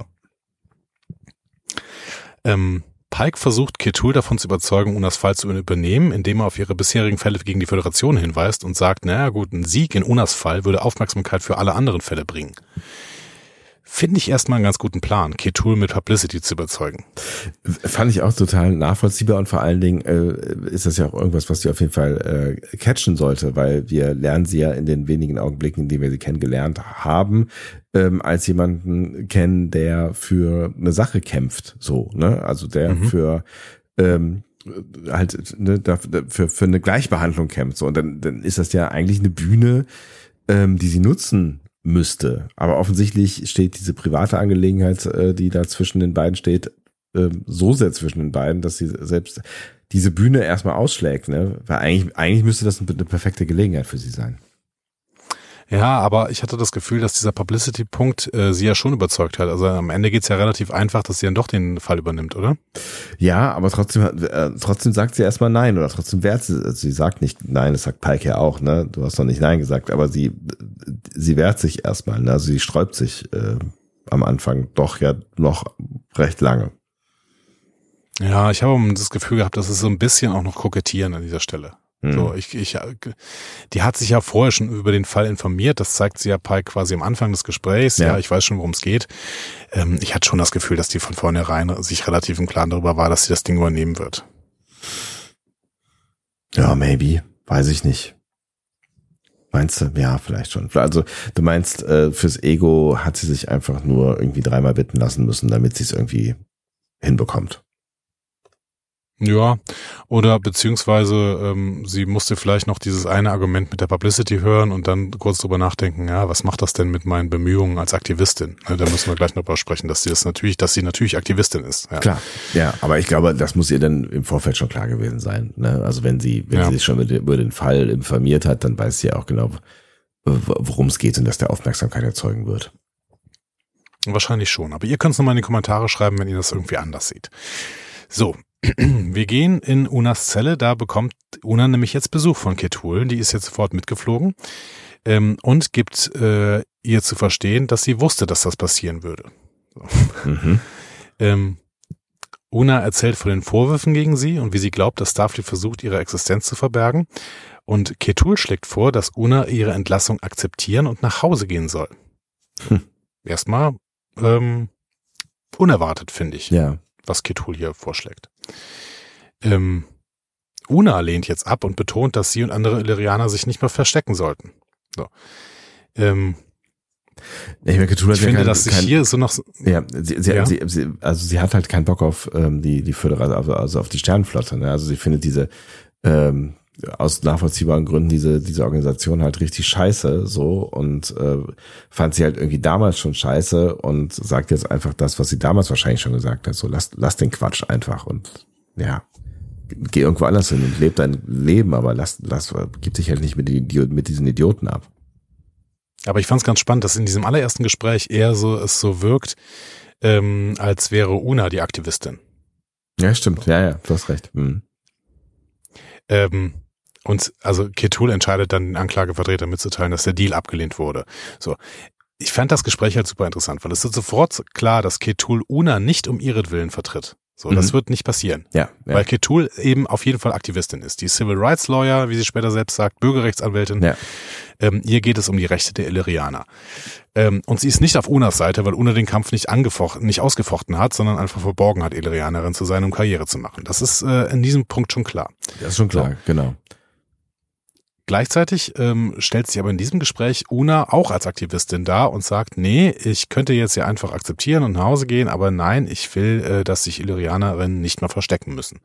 Aber das, das, ähm, das, das, das äh, lässt sie nicht so richtig zu, ähm, weil offensichtlich Una ähm, sie so enttäuscht hat, dass ähm, ja, dass, dass, dass sie ihr das jetzt gar nicht geben will. So diesen Moment irgendwie, zumindest am Anfang, dass das gar nicht geben will, ähm, weil sie sich das nicht verdient hat, quasi, jetzt auf den, Ja. den Zug aufzuspringen, so, ne? Aber spannend, oder? Also es ist so ein bisschen noch so ein Spiel, so ein Taktieren. So. Ja, auf jeden Fall. Ähm, wer, wer bekommt hier eigentlich die Props fürs richtig cool sein? So ungefähr. Ja, ja, genau. Wobei es halt ja um wirklich eine richtig ernste Angelegenheit gibt am Ende, äh, äh, geht Ja, am ja, ja, Ende. genau. ne? also, ja. Ähm, gut, am Ende ähm, weiß Una, dass wenn Ketul sich entscheidet, äh, die Anklage, also die Verteidigung zu übernehmen, dann hat sie auf jeden Fall gute Karten, weil Ketul einfach gut ist. Mhm. Ähm, wir gucken aber weiter noch mal erstmal die Vorbereitung an. Ähm, Betel trifft Pike Mhm. und Betel ist wütend auf Pike, weil Una jetzt diesen Deal abgelehnt hat. So. Ähm, Pike empfängt sie übrigens in seinem Quartier und ich habe mich gefragt, trägt er eigentlich immer diese Schürze? Ist diese, das geil, diese ne? Kochschürze? Aber das, das ist so die Szene, wo er auch äh, mit roher Gewalt äh, Möhren zerkleinert. Ich habe mich eher gefragt, ob er eigentlich immer kocht. Ja, Ja. irgendwie schon. Ne? Ja. Aber ähm, wie er auch diese Möhre zerteilt, das ist wirklich, da habe ich kurz gedacht, das ist ja jetzt wirklich Symbolik, oder? Also er, Ja. wie er diese Möhre zerhackt und es wurde auch so sehr, sehr schön ins, in, äh, rein inszeniert. Hat mir Ja. gut gefallen irgendwie. Ja, die Dynamik zwischen Ähm, den beiden finde ich eh mega spannend in dieser Folge, ne? Und auch jetzt gerade hier in diesem Moment, ähm, wobei äh, es, es gerade halt ein Stück weit erwartbar läuft, aber spannend finde ich halt jetzt, dass hier in diesem Moment auch schon mal klar gemacht wird, ähm, Patel will, also ist, ist halt auch in einem Konflikt am Ende so, den äh, Pike halt ne, also auch Pike wird es sicherlich verstehen, aber Pike ist, ist mehr in seinem Groll gefangen, ne? Und ähm, Patel ist halt wütend darauf, dass, ähm, dass sie quasi, also dass das Una nicht äh, das, das angenommen hat, was sie ihr hingeworfen hat, weil das das Beste ist, was sie erreichen konnte für sie. So, ne? Ja. Betel ist, finde ich, ein total spannender Charakter und ich werde mehrfach in dieser Folge dafür plädieren, sie nicht als Bösewicht in dieser Folge zu sehen, weil das ist sie nicht. Das ist sie nicht, nee. Ähm, ähm, Bertel verteidigt sich hier. Sie sagt, es sei ihr Job, als Captain auf das Militärrecht zu achten. Und Pike stellt dann eine wichtige Frage. Und was, wenn das Recht falsch ist? Ja. So. Das ist ja die Kernfrage der Folge Ja. eigentlich, ne?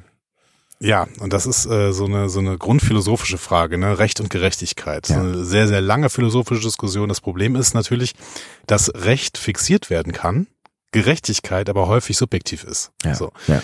Und ähm, deswegen kannst du Gerechtigkeit halt nicht fixieren. So.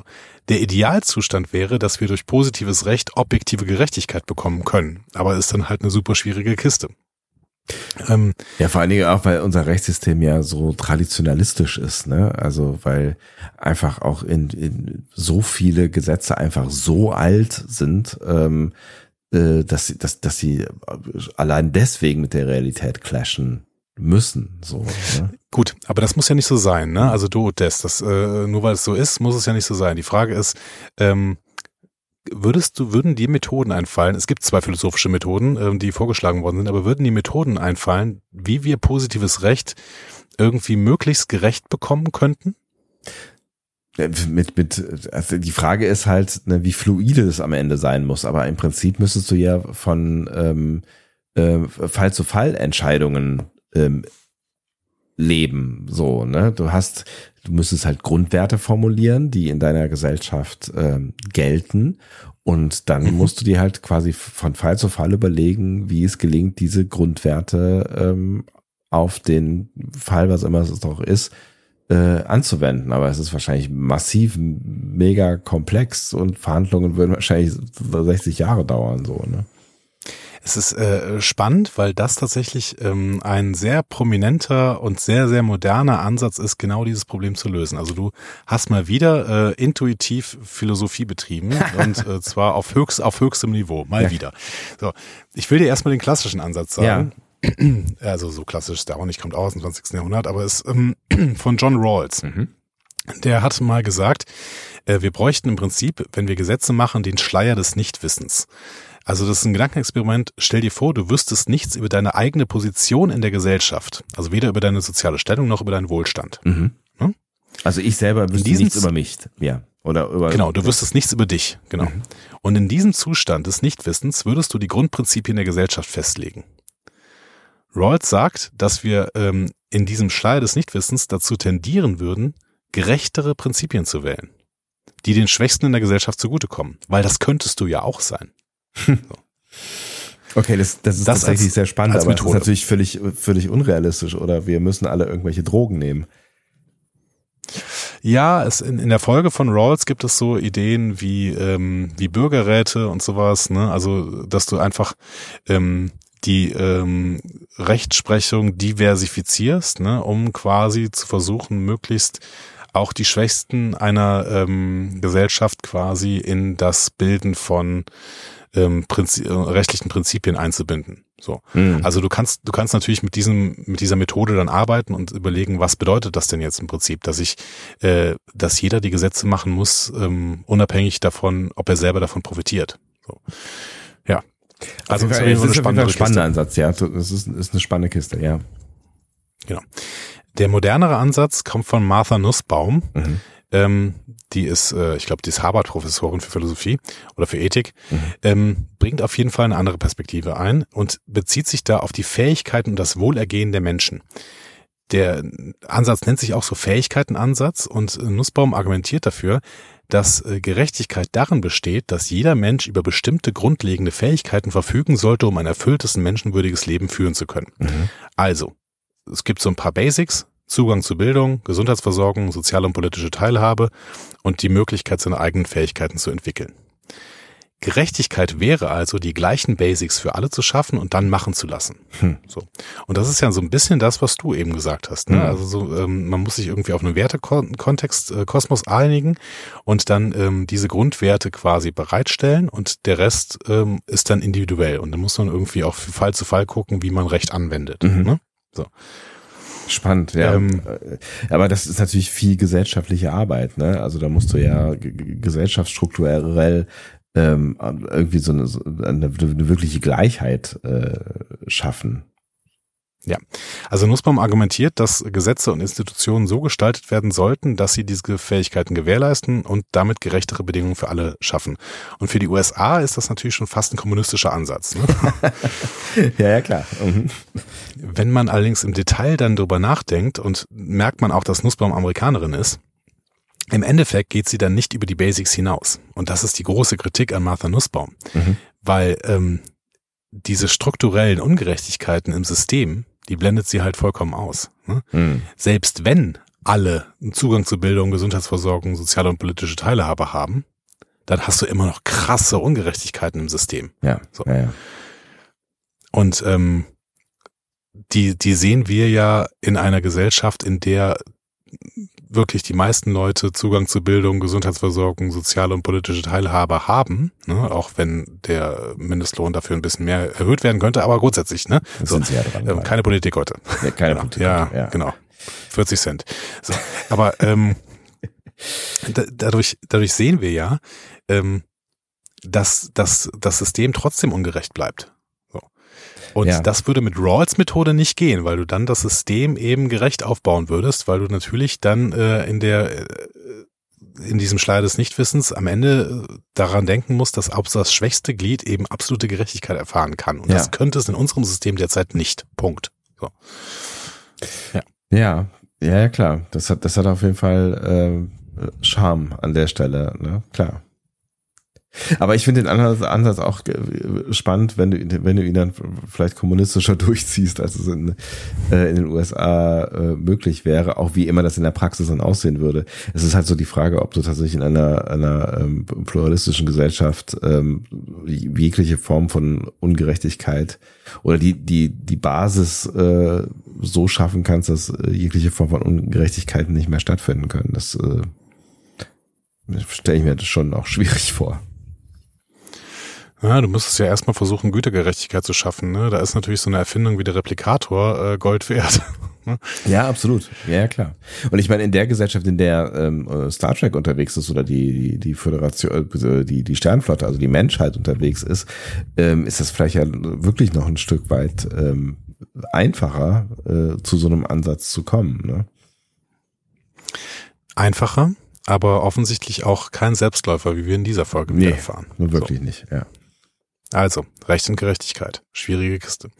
Ja, vor allen So. Dingen, aber da reden wir dann halt gleich äh, wahrscheinlich noch intensiver drüber, vor allen Dingen, ähm, wenn du, wenn du halt eine Rechtsprechung äh, machst, die ähm, quasi aus Fehlern entsteht. Also es ist ja eine, eine korrektive mhm. Rechtsprechung, über die wir hier sprechen. Ne? Also es ist irgendwas schiefgelaufen, also verbieten wir es. Also verbieten wir die Ursache davon, wo was schiefgelaufen ist. So, den Ansatz kann ich erstmal verstehen, aber er ist natürlich auch dogmatisch und ähm, ne, eigentlich ist es ja eine gute Fähigkeit von Menschen, aus Fehlern zu lernen und sie nicht ein zweites Mal zu machen.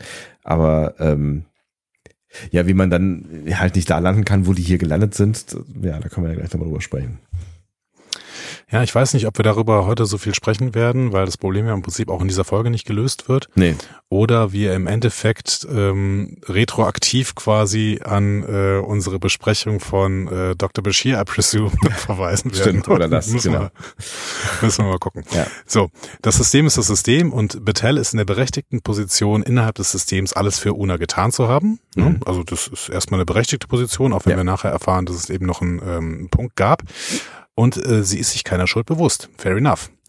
Ähm, Pike möchte aber das System ändern, weil es für ihn ungerecht ist. Und beide Ansätze, finde ich, haben was. Natürlich ist uns Pike sympathischer, keine Frage. Ja, ja klar. Mhm. Ähm, Aber, Aber, ich meine, äh, ja, auch äh, ne, wenn du in so einem System unterwegs bist, dann musst du halt irgendwie auch im Zweifel ähm, ein Stück weit gerade in einem militärischen System ähm, auch an an ähm, an das an die an die Richtigkeit äh, innerhalb dieses Systems glauben können. So, das heißt natürlich nicht, dass du jeden Schritt und alles mitgehen musst, aber ich kann Patels Position am Ende schon verstehen und auch die Mhm. äh, also über über die äh, die Position von diesem doch etwas äh, äh, krasseren Vulkanier, deren dessen Namen ich mir gar nicht mehr äh, präsent bin. Da können wir ja nachher auch noch drüber sprechen, aber darum, es geht ja darum, eigentlich darum, äh, Gesetz äh, und Ordnung einzuhalten in dem System, in dem ich unterwegs bin. Und ähm, das, dass sie das nun mal so macht, wie sie das gerade macht, ist, glaube ich, ähm, sehr nachvollziehbar und würde uns wahrscheinlich vielen von uns ähnlich gehen, dass man quasi diesen Weg einschlägt. So. Ja, ich werde, also ich werde sie auch weiterhin in Schutz nehmen, werde Ja. aber gleich trotzdem einen Nazi-Vergleich machen müssen. Äh, aber dazu später Ja, mehr. ja, natürlich, klar, wenn er, aber dann, dann, ja, okay, dazu später mehr, dann werde ich dir la- dazu sagen, dass es natürlich auch immer äh, ein korrektes System braucht, um sich in diesem System zu bewegen zu können. Ja, und, und auf die Sternflotte, das ist gut. Das Problem ist auf jeden Fall, dass die Konsequenzen für die Ablehnung des Deals jetzt schon warten, denn der Generalstaatsanwalt hat übernommen und du hast eben schon gesagt, wer das ist. Das ist nämlich der Vulkanier Vizeadmiral Pasalk. Mhm. So, Danke. ähm, den lernen wir auch gleich kennen im Föderationshauptquartier. Ähm, wir sind im Hauptquartier und das ist gut zu sehen an der Golden Gate Bridge, Mhm. wobei die Perspektive eine seltsame war. Ne? Wir waren nördlich von San Francisco und guckten im Hintergrund auf die Skyline der Stadt. Also die normale Ansicht ist Star Trek, äh, in Star Trek ist ja von San Francisco aus. Ja, ne? stimmt, Also ja, ja, genau. Mhm. Ja, wir Fand ich- Neues gemacht. Genau. Ähm, wir sind im Büro von Admiral Javas. Ähm, da habe ich noch nicht ganz verstanden, welche Rolle sie hat. Ähm, oder ist sie Sternflottenvorsitzende? Das weiß ich auch nicht so genau, ehrlich gesagt, wo habe ich es auch nicht so ganz verstanden. Sie hat auf jeden Fall ein sehr exklusives Büro. Ja. Vielleicht gibt's auch Also sowas vielleicht wie ist sie eine, wirklich Sternflottenvorsitzende. oder ähm, sowas wie eine, wie eine, weiß ich nicht, gibt oberste Richterin oder sowas, gibt's sowas? Nee, im Militärgericht gibt's das ja alles nicht, ne? Nee, sie Ja. muss einfach nur eine, eine hohe Kommandantin sein. Also Ja. es kann schon sein, dass sie Chefin der Sternflotte ist. Ja. Ähm, von deren Büro aus äh, sieht man übrigens die Skyline im Hintergrund. Also das ergibt überhaupt keinen Sinn, aber es ist, ist, ist egal. Also. ist da richtig drauf So. geachtet. Vizeadmiral Pasalk ist jetzt auch da und Battelle teilt Javas mit, dass die Anklagepunkte erweitert werden. Zusätzlich zur Fälschung ihrer Aufzeichnungen und Verstoß gegen Starfleet Code äh, gegen genetische Veränderung wird UNA nun auch die Volksverhetzung in zwei Fällen vorgeworfen. Mhm. Und die Strafe dafür ist unehrenhafte Entlassung und 20 Jahre in einer Strafkolonie der Föderation. Mhm. Kennen wir irgendwo ja jetzt. Und wir wissen, genau, wir wissen, Strafkolonie der Föderation, äh, das äh, gibt es noch, das gibt es auch noch später. ja, Ähm, wir erinnern uns an Michael, Ja. ne? Genau. Genau, die sollte ja auch in eine Strafkolonie. Genau. Und da haben wir uns Ähm. äh, auf jeden Fall auch irritiert gezeigt damals. Ja, aber offensichtlich ist die Föderation, findet die Föderation äh, Strafkolonien immer noch super. Ähm, die genannten Starfleet Codes kennen wir übrigens nicht. Wir kennen auch allgemein keine Starfleet Codes, sondern nur Directives, Orders und Regulations. Mhm. Am ehesten sind das Regulations hier, aber die Nummern kennen wir nicht. Mhm. Offenbar haben die mit Genetic, äh, Genetic Engineering zu tun, aber keine Ahnung. Also Ja. Starfleet Codes, den Begriff hatten wir auch vorher noch nie gehört. Ähm, spannend finde ich das inszeniert, denn Betel guckt Una nicht in die Augen. Mhm. Hm? Sie, sie guckt die ganze Zeit geradeaus, Mhm. während sie diese neue, äh, die neue Anklage quasi verliest. Ja. Und ich bleibe dann an dieser Stelle dabei, Bethel ist halt nicht die Bösewichtin. Man, man kann ihr keine rechtlichen Vorhaltungen machen, vielleicht moralische. Und ähm, hier kommt der Nazi-Vergleich dieser Episode. Meine sehr verehrten Damen und Herren, hier ist er. Es erinnert mich halt wieder an eine philosophische Überlegung. Und zwar an den Eichmann-Prozess in Jerusalem. Mhm. Ähm, Hannah Arendt hat den ja damals begleitet, diesen ähm, Eichmann-Prozess, und die hat daraus ein Buch geschrieben. Ja. So. Ähm, Adolf Eichmann war ein hochrangiger Nazi-Beamter, der hat eine wichtige Rolle bei der Organisation des Holocausts gespielt. Das war halt aber so ein Verwaltungstyp. Ja. Ne? Äh, und dafür wurde in Jerusalem angeklagt. Ich weiß, dass das nicht mit diesem Prozess hier vergleichbar ist, ne? aber Bethel ist Beamtin im System Sternenflotte und deswegen kann man eventuell die Schlüsse, die Hannah Arendt zieht, auch vergleichen. Hannah Arendt sagt nämlich, erstens, Eichmann war ein ganz gewöhnlicher Mensch. So. Und Hannah Arendt war überrascht, dass Eichmann keine bösartige oder monströse Person war, weil man hätte das von einem Kriegsverbrecher äh, ja erwartet. Ja, ja. Aber das war ein ganz durchschnittlicher Mann mit einem normalen Leben. So. War ihr erste, äh, erste Erkenntnis. Zweite Erkenntnis. Eichmann handelte rein aus Gehorsam. Mhm. So. Nicht aus eigenem Antrieb, sondern einfach nur, weil er Befehle erfolgt, äh, befolgt hat. Ähm, glaubte fest daran, dass er nur seine Pflicht erfüllte und dass er keine Verantwortung für seine Taten trug, weil er war ja einfach nur ein Rädchen im System. Mhm. So. Dritte Erkenntnis von Hannah Arendt, und das ist natürlich auch ein, ein Urteil, was dann schwierig gegenüber Bethel ist. Eichmann mangelte es an moralischem Urteilsvermögen. So. Ähm, Hannah Arendt hat gesagt, dass Eichmann ein Verständnis, sein Verständnis für richtig oder falsch verloren hatte. Ne, der Mhm. war nur diesen Nazi-Ideologien ähm, erlegen quasi und war nicht in der Lage, die Auswirkungen seiner Handlung auf die Menschen zu erkennen. Mhm. Und aus diesen ganzen Sachen hat Hannah Arendt gefolgert, dass es eine gewisse Banalität des Bösen gibt. Die Mhm. hat sie, diesen Begriff hat sie dann auch erklärt. Sie wollte quasi erklären, wie so Menschen wie Eichmann in der Lage sind, schreckliche Verbrechen zu begehen. Also sie meint damit, dass das Böse oft nicht in außergewöhnlichen und, oder psychopathischen Menschen zu finden ist, sondern in so gewöhnlichen Menschen wie Eichmann halt. Ne? Mhm. ähm, weil die in einer systematischen und entmenschlichenden Umgebung handeln. So. Ähm, die Konsequenz ist, Eichmann wurde vor Gericht gestellt und verurteilt. Ja. ne?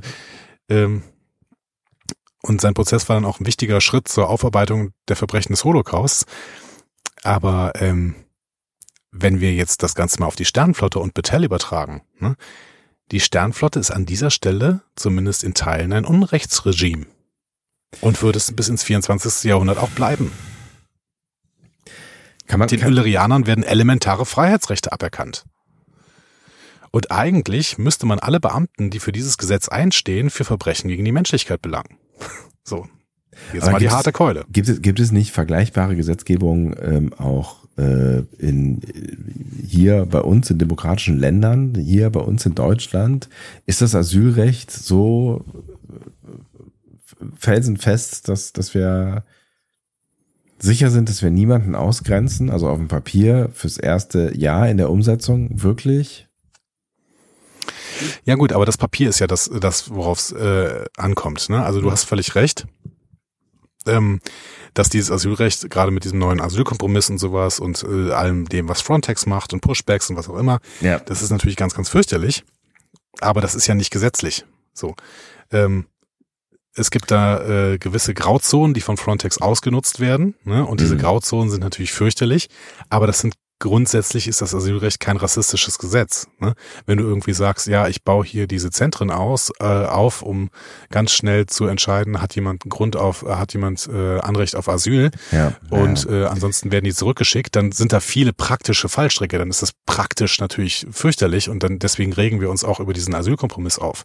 Aber vom Ja, Gesetz her ist das genau. erstmal gut. Ja, es gibt, es gibt kein Gesetz, äh, also es ging ja auch gar nicht, ne? Es ging ja auch gar nicht ohne Aufschrei äh, ein Gesetz, der eine, eine, eine Bevölkerungsgruppe oder eine Religionsgruppe oder eine äh, was, was auch immer, ein, ein Bevölkerung eines Landes, einer Region oder so ähm, komplett ausschließt oder ausgrenzt oder äh, also ja, das, ja. Es gibt, es gibt, es würde nicht gehen. Du hast schon recht, da ist die Sternflotte ähm, schon deutlich krasser unterwegs, ja.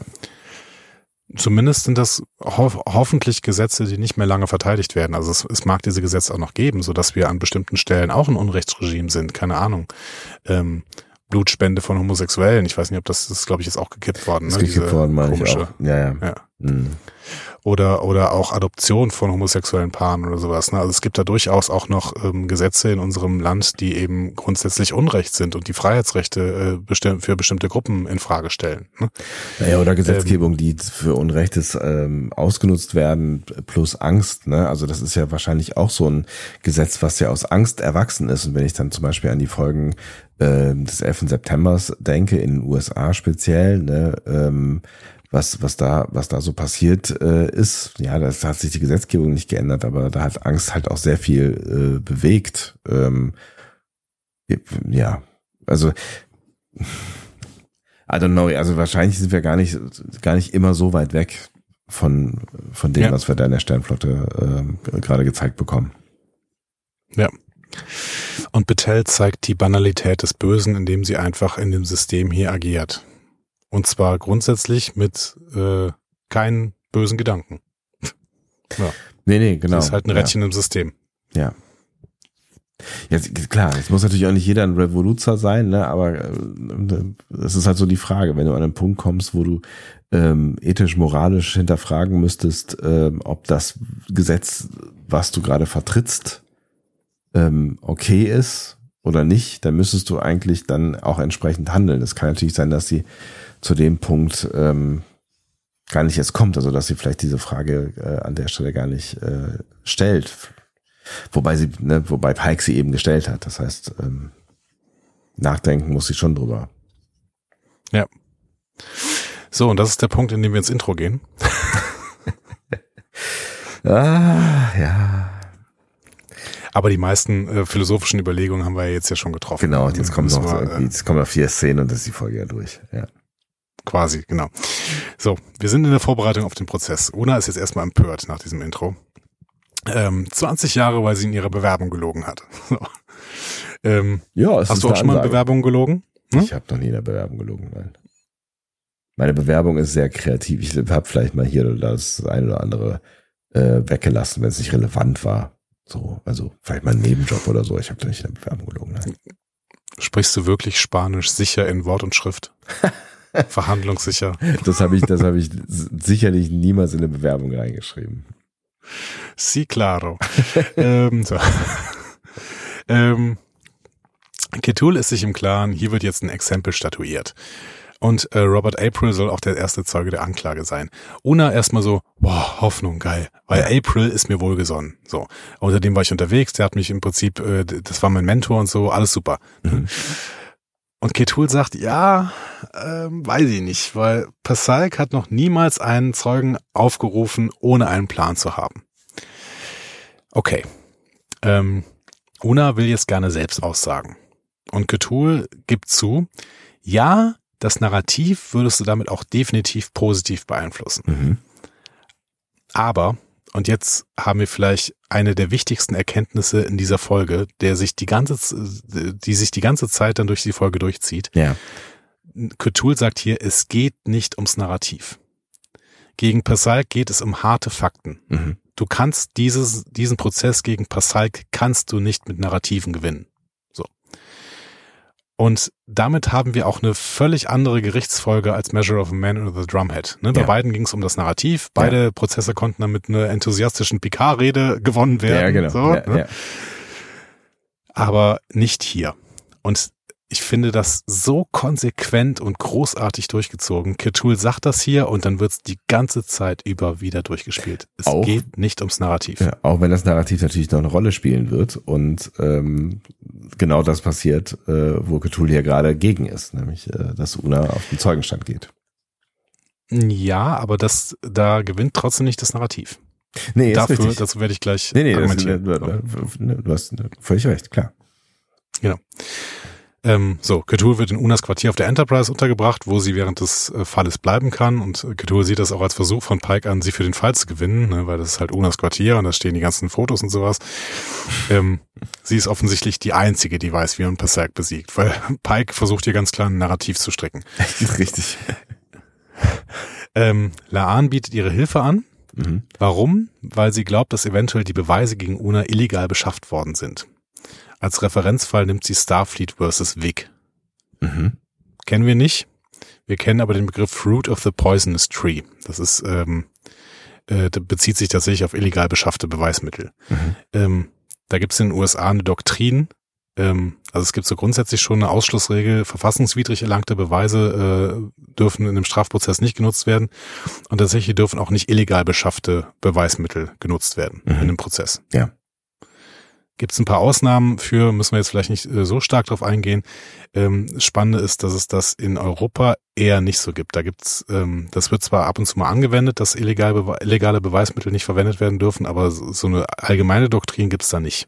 Mhm. So.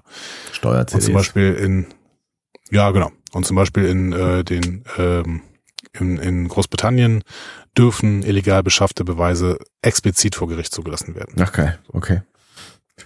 Ist immer das, ob alles motivieren mag, ja. Ja, und Ja. wenn es nur die Steuer-CDs sind, die Novabo aus der Schweiz kauft. Ja. So. Ähm, Ketul ist von Laans Vorschlag erstmal angetan und äh, will dann mal gucken, was da kommt. Laan zieht dann auch erstmal von dann. Mhm. In der Crew Lounge diskutieren Pike und Patel die Möglichkeit, dass Pike als Zeuge auftreten könnte. Mhm. Pike würde auch gern und er schwärmt von Una, die ihn bei ihrer ersten Begegnung schon verbessert habe. Ne? Und deswegen hat er sie dann auch als erste Offizierin äh, irgendwann rekrutiert, weil Mhm.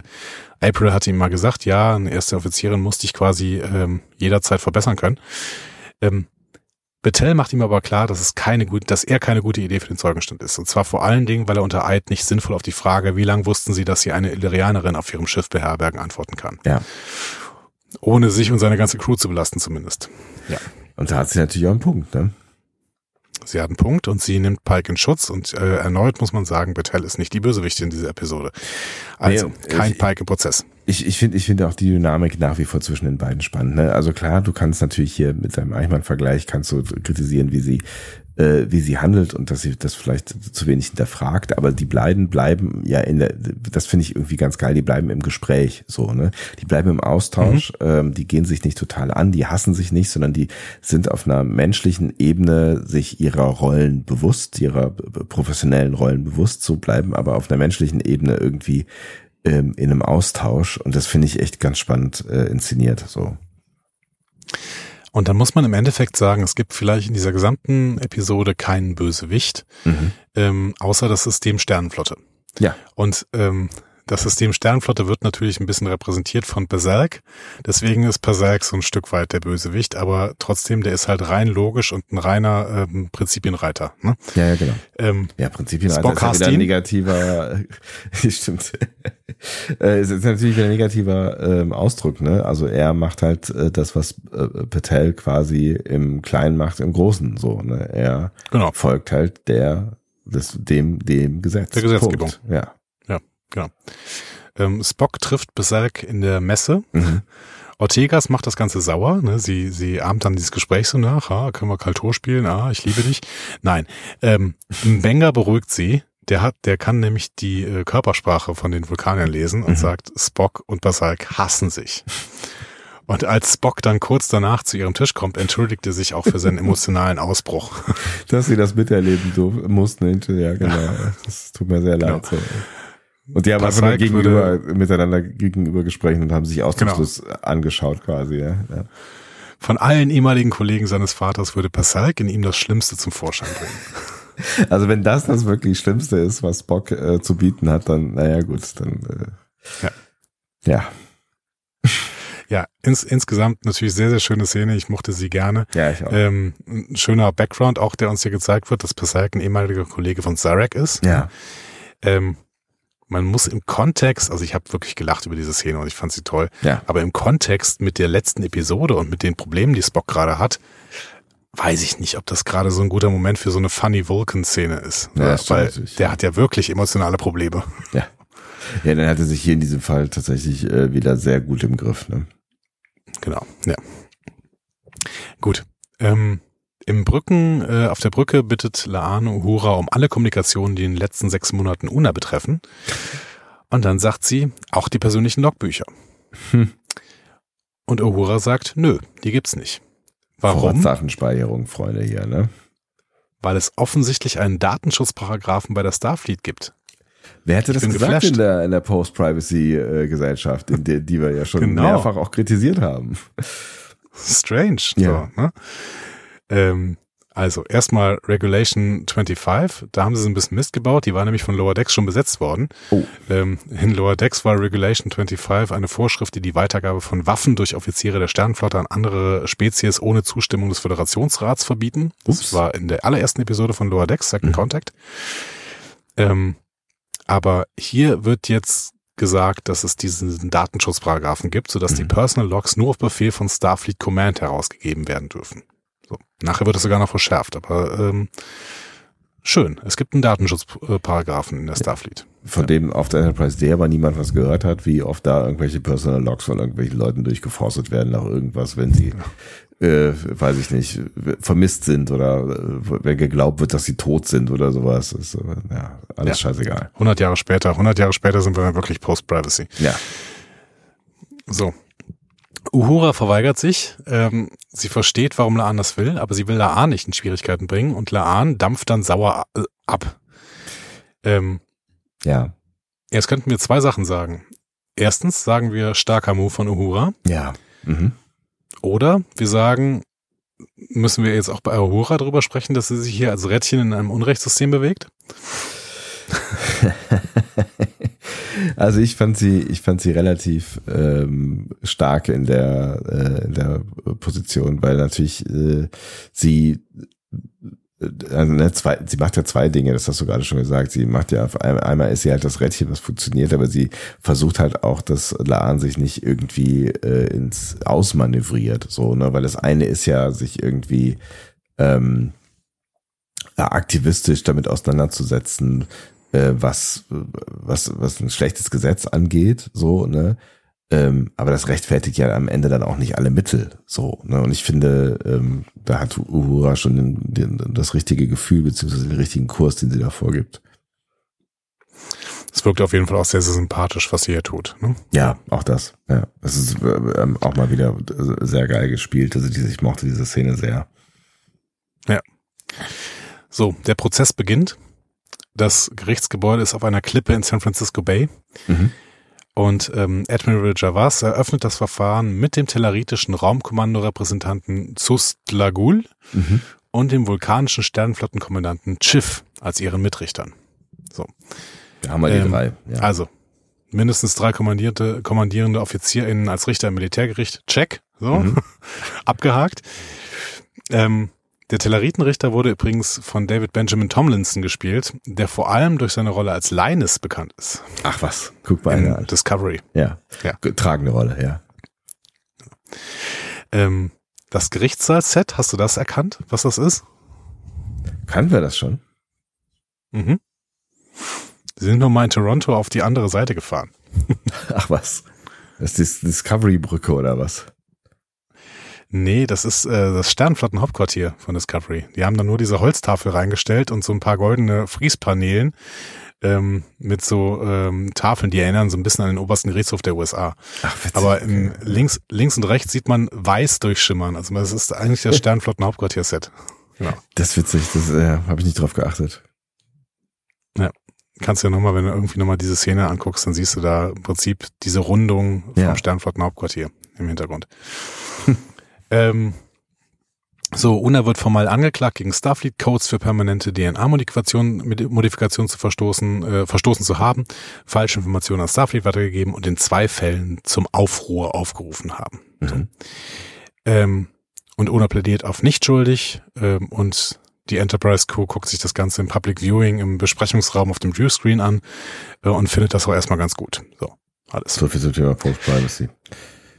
Genau. Ja, aber gut, im, im Namen äh, des Volkes, ne? Und äh, Öffentlicher Müssen ja auch öffentlich Gerichtsverhandlung. Genau, ja, ja. so, die Eröffnungsplädoyers. Bettel eröffnet den Prozess und zitiert den Präzedenzfall für das Verbot genetischer Manipulation in der Föderation. Das sind nämlich die Eugenikkriege auf der Erde. Mhm. Tod von mehreren zehn Millionen. Ähm, und sie argumentiert, genetische Manipulation sei nichts anderes als das Spielen Gottes und gefährde die natürliche Evolution. Also Religion wird hier so ja reingemischt. Ja, nee, eigentlich nicht. Also sie, äh, sie ähm, vergleicht es ja mit dem Spielen Gottes, aber das ist ja nicht, dass du Mhm. irgend, dass sie sagt, dass du ja die Schöpfung angreifst oder sowas. Also es ist nur ein Vergleich. Es Ja, ist keine ja. Religion, die hier mit einbezogen wird. Ähm, ich finde nur, das gefährdet die natürliche Evolution, ist ein dummer Punkt. Weil Ja. mit dem Argument müsstest du eigentlich jedes Argument, äh, jedes Medikament und jede Impfung verbieten, oder? Ja, aber das, das, ja, das ist aber, es ist ja so, ein- so ein Argument, was halt äh, auch heute ja schon ähm, schon vorgebracht wird, weil ne, wenn du, wenn du halt jetzt, wenn es jetzt zum Beispiel um Genetik geht, ne, also was, was, was mache ich eigentlich, ähm, wenn ich weiß, dass mein ungeborenes Kind eine Erbkrankheit hat, also ne, schalte ich dann Gen aus oder so, ne, oder mixe ich mir quasi schon von vornherein ähm, meine Gene so zusammen, dass alles ausgeschlossen ist oder sowas. Also ich meine, ähm, das sind ja Diskussionen, die gerade jetzt auch schon aktuell sind und geführt werden. Also wo setzt du da die Grenze? Ne? Also ist es okay, wenn wir irgendwann Designerbabys haben? Ist das das gleiche wie wenn ich eine Aspirin schlucke? So, also I don't know. Ja, aber du, du argumentierst da doch entweder äh, damit, dass dann irgendwann quasi äh, jeder das machen müsste, ne? Also dieses äh, Ding, was ja auch durch diese eugenischen Kriege verursacht worden ist, ne? Also ähm, dass dann irgendwann die Leute, die nicht enhanced sind, in der, im Nachteil sind und dann quasi gezwungen werden, sich mit zu enhancen, ist quasi dieses Argument der Tour de France, ne? Äh, warum muss Doping verboten sein? Weil ansonsten muss jeder dopen. Ja, ja, klar, ne? absolut. Ja, es ist ja auch diese, ne, es ist ja dann die Gattaca-Geschichte. so am Ende wird werden halt die ausgegrenzt, die ähm, äh, nicht enhanced sind. So, ja. Genau. Und, oder du argumentierst mit ähm, nicht überschaubaren Konsequenzen von so einer Genmanipulation. Also dass, dass du CRISPR-Cas vielleicht nicht anwenden solltest, weil du nicht genau weißt, was das im Endeffekt verursacht. So. Ähm, aber du argumentierst auch nicht damit, dass die natürliche Evolution angestört ist. Die natürliche Evolution bei Menschen gibt's nicht mehr, seit wir äh, die moderne Medizin haben. Also es geht ja nicht darum, dass wir Survival of the Fittest haben, sondern wir nehmen ein Medikament und dann bist du the Fittest. So. Na, ich meine, du kannst natürlich sagen, irgendwie, das ist jetzt alles Bestandteil der Evolution, ne, der menschlichen Evolution. Also das ist so, jetzt setzt sich halt quasi derjenige durch, der über die meisten Ressourcen verfügt, so und der Zugang zu einem. Ja, das ist Sozialda Sozialdarwinismus, richtig. Ja, ja, genau. Ja, aber das ist doch nicht, das kann doch nicht der, das kann doch nicht die Argumentation von Patel sein. ja, nee, nee, nee, eigentlich nicht. Ja. Okay, also komische Argumentation. Ähm, Ketul macht auch ein Eröffnungsplädoyer, die verteidigt, dass zwar genetische Manipulation nach Föderationsrecht illegal ist, Mhm. es jedoch zahlreiche Praktiken gab, die zu einem bestimmten Zeitpunkt legal waren, nämlich Sklaverei, Apartheid, Diskriminierung aufgrund religiöser Überzeugung, sexueller Orientierung, Geschlechtsidentität oder sogar Hautfarbe. Hm. Ähm, und damit fasst sie äh, die Argumentation zusammen, dass das Vorhandensein eines Gesetzes nicht seine Gerechtigkeit gewährleistet. Und da sind wir bei deinem Punkt vom Anfang, Recht und Gerechtigkeit. Genau, das finde ich natürlich auch einen ganz starken Punkt hier. Ne? Und Mhm. äh, man könnte da auch ganz viele Zitate rausnehmen. Die Föderation baut eine Utopie auf. In dem Bemühen, diese Utopie zu schützen, wurde sie von einem jahrhundertenalten Angst so sehr geblendet, dass sie vielleicht unwissentlich zu Verfolgern wurde. Also wie stark ist denn dieser Satz? Ja, total. Das, ist, das erinnert mich an, an Pike aus Season 2. Giving up your values in the name of security is to lose the battle in advance. Hm.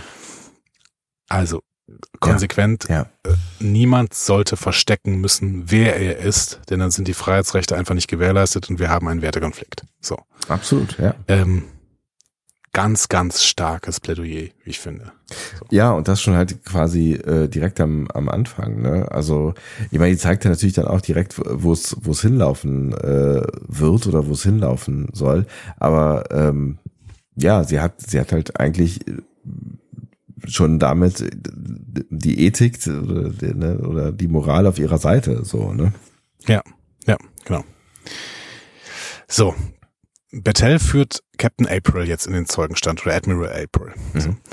Ähm, Una diente unter seiner Führung, als er Captain Enterprise war, und ähm, er war ihr Pater an der Akademie. Mhm. Battelle fragt zuerst, ob April gewusst hätte, dass sie genetisch verändert war, und er antwortet, nee, habe ich nicht gewusst. Äh, und dann fragt Battelle, ob er Una an der Akademie gefördert hätte, wenn er es gewusst hätte. Und April gibt widerwillig zu, nee, hätte ich nicht. Hm. Und da müssen wir denken, ja, ist ein Treffer. Ne? Also April muss zugeben, dass er getäuscht wurde und anders gehandelt hätte, wäre er nicht getäuscht worden.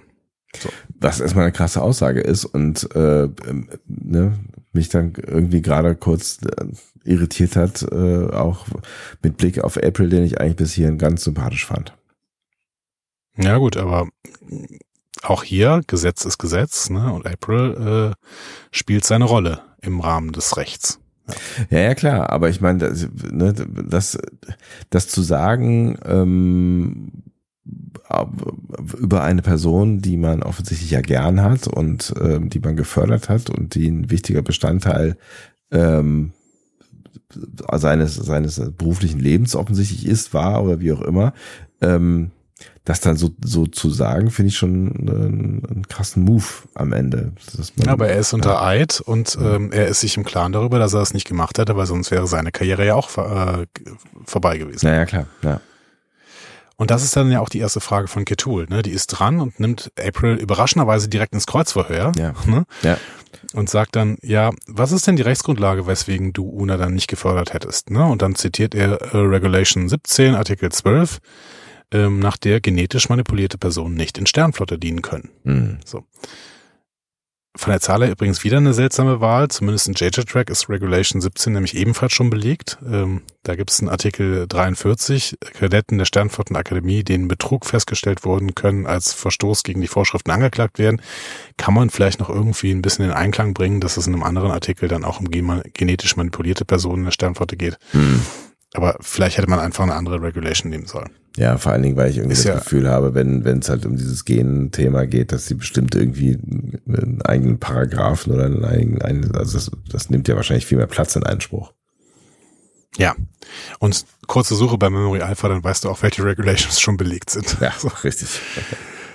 ähm, Ketul konfrontiert April jetzt mit seinen Verstößen gegen äh, die Prime Directive, die besagt, dass die Sternflotte sich nicht in die Entwicklung anderer Kulturen einmischen darf. Ähm, Interaktion mit den Pre-Warp-Zivilisationen auf Perican, Narelle und Man as 2, mhm. um diese zu schützen. Kennen wir alle nicht, ja. aber wir kennen viele Gelegenheiten, in denen die oberste Direktive gebrochen wurde. Ne, also, keine Ahnung, Picard bei den Mintakanern, Archer bei den ja. Ecosianern, ja. James Kirk in TOS auf Sigma Jota 2 in Brot und Spiele mit diesen komischen äh, Römern da, ja. die sich da gebildet. Ja, anyway. So. Genau. Also es gibt, ähm, es gibt, gibt, gibt genug Fälle und damit hat sie ja wieder echt wieder einen richtig guten Punkt gemacht, weil da geht's ja dann direkt äh, um quasi Gesetz ist so lange gut, bis der Einzelfall ähm, darüber entscheidet, dass es nicht gut ist. So, ne? Genau. Ähm, und ihr Punkt ist ja, alle werden am Ende als Helden gefeiert. Alle, die gegen diese ähm, oberste Direktive gebrochen, äh, verstoßen haben ja. und auch April. Ne? Und deswegen sagt Ketul jetzt, du bist willkürlich. Ne? Mhm. Das ist inkonsequent. So, du hast mehrere Verstöße gegen die Hauptordnung äh, geleistet und wirst als Held gefeiert. Und Una hat eine genetische Veränderung, für die sie gar nichts kann, mhm. für die sie keine Kontrolle hat und steht dafür jetzt vor Gericht. So. Ähm, April wird sauer und verteidigt sich. Mhm. Ja, wir treffen jeden Tag Entscheidungen, die Leben retten, aber Una hat gegen ein Gesetz verstoßen, das dazu dient, Leben zu retten und Völkermord zu verhindern. Klingt erstmal nach einem guten Punkt, ist mhm. aber, finde ich, ein ganz schlechter Punkt, weil genau das ist ja auch die oberste Direktive. ne? Die ist ja auch ein, ein Gesetz, das Leben retten soll und Völkermord verhindern soll. Absolut, ne? Und vor allen Dingen, weil halt niemand ja auch ganz genau die, über, die Konsequenzen überschauen kann, äh, wenn du sie verletzt, so, ne? Du kannst auch die Konsequenzen, so Konsequenzen nicht immer überschauen, äh, wenn du sie nicht verletzt, aber ja. Ja. Genau. Ähm, weil April aber nicht auf der Anklagebank steht äh, und die Sternenflotte diese Angriffe nicht zulassen will gegen einen ihrer höchsten Offiziere, wird das ganze Verhör jetzt aus den Aufzeichnungen gestrichen. So. Ähm, Übrigens Ups. spannenderweise äh, die Anklage gegenüber Pike später nicht. Mhm. Aber ähm, ne, trotzdem. Uhura und die Crew checken nicht, was das sollte. Ähm, checken wir das zu diesem Zeitpunkt, was dieser Angriff von Ketul auf April sollte? Naja, entweder wollte sie genau das erreichen, dass das äh, einfach gestrichen wird. Ne? Also so habe ich so ein bisschen verstanden, als hätte man uns das ähm, so erzählen wollen. Ähm, äh, auf der anderen Seite finde ich, hat sie hier halt einen wichtigen Punkt gemacht in äh, insofern, das habe ich ja gerade schon gesagt, ne, dass sie halt äh, relativ klar vorgeführt hat, dass äh, es ein sehr wichtiges Gesetz gibt, nämlich ein Gesetz, was sogar als erstes Gesetz überhaupt äh, gilt, so, was aber regelmäßig von Menschen, die als Helden gefeiert werden, ähm, im Einzelfall quasi in der Einzelfallbetrachtung äh, gebrochen wird. Und damit hat sie ja quasi schon mal einen Korridor geöffnet dafür, dass ähm, es möglicherweise ja äh, sinnvoll sein könnte, das auch bei anderen Gesetzgebungen zu tun, dass der Einzelfall im Zweifel ja möglicherweise ähm, eine größere Rolle spielen kann, als einen dogmatischen Gesetz durchzudrücken. Ja, ich würde gar nicht sagen, dass sie damit das Gesetz an sich hinterfragt äh, und die Dogmatik dieses Gesetzes. Ich glaube, die würde sie trotzdem noch zulassen, weil sie weiß, dass sie damit nicht gewinnen kann, wenn sie das Gesetz an sich hinterfragt, weil da wird äh, der äh, Generalstaatsanwalt sagen, nö, gibt's aber, Punkt. Sondern sie sagt, dass es Pflichtenkollisionen gibt. Mhm. Ne? Das ist, ähm, dass du einerseits die Pflicht hast, die oberste Direktive einzuhalten, aber andererseits auch die Pflicht hast, äh, Humanoiden zu helfen. So, mhm. ne? Und Pflichtenkollision ist dann nachher eine, ein total wichtiger Punkt für sie. Und ich glaube, das ist der Punkt, den sie hier machen möchte. Ja, es kann sein. Ja. Habe ich aber, während ich das erste Mal die Folge gesehen habe, nicht gecheckt. Mhm. So. Ich wusste nicht, was sie da will, gerade. Ja. Ähm, wegen dieser Aktion zerbricht jetzt zumindest vorübergehend die Freundschaft zwischen April und Pike. Denn April ist stinksauer, dass er nicht die Gelegenheit bekommen hat, von Una zu schwärmen, weil die Anwältin ihn danach gar nicht gefragt hat. Mhm. Und die Anwältin hat halt Pike äh, besorgt. So. Mhm. Und wir wissen, weil es halt für Ketul nicht um Narrative geht. Ne? Mhm. Ja. Sie hat das alles schon vorher erklärt. Dass Una eine tolle Offizierin ist, ist für den Fall völlig unerheblich. So. Ja, total. Und das ist das ja. Tolle, ja. Ja, auch Una selbst hat das noch nicht verstanden. Die konfrontiert nämlich äh, Katul jetzt damit, dass sie nur eine Seifenkiste wolle. Also es ist äh, quasi so ein englisches Idiom dafür, so eine Plattform, äh, auf der sie über die Missstände reden könne. Mhm. Ne? Also so eine Seifenkiste hat man ja früher genommen, um dann ein bisschen erhöht zu sein vor einer Gruppe von Leuten und dann ja. zu denen sprechen zu können. Aber ja, ich meine, da, da waren wir halt auch schon, ne? Also das war, das hätte dir auch schon bei Gespräch Nummer eins klar sein müssen, so, ne? Und ähm, ich meine, Una entscheidet sich ja selber auch für die Seifenkiste ein Stück weit. Ja, und äh, Nira Katul hat das auch nie geleugnet. Ne? Ja. Also sie leugnet ja, genau. das auch hier nicht. Ne? Ja. So. Ja.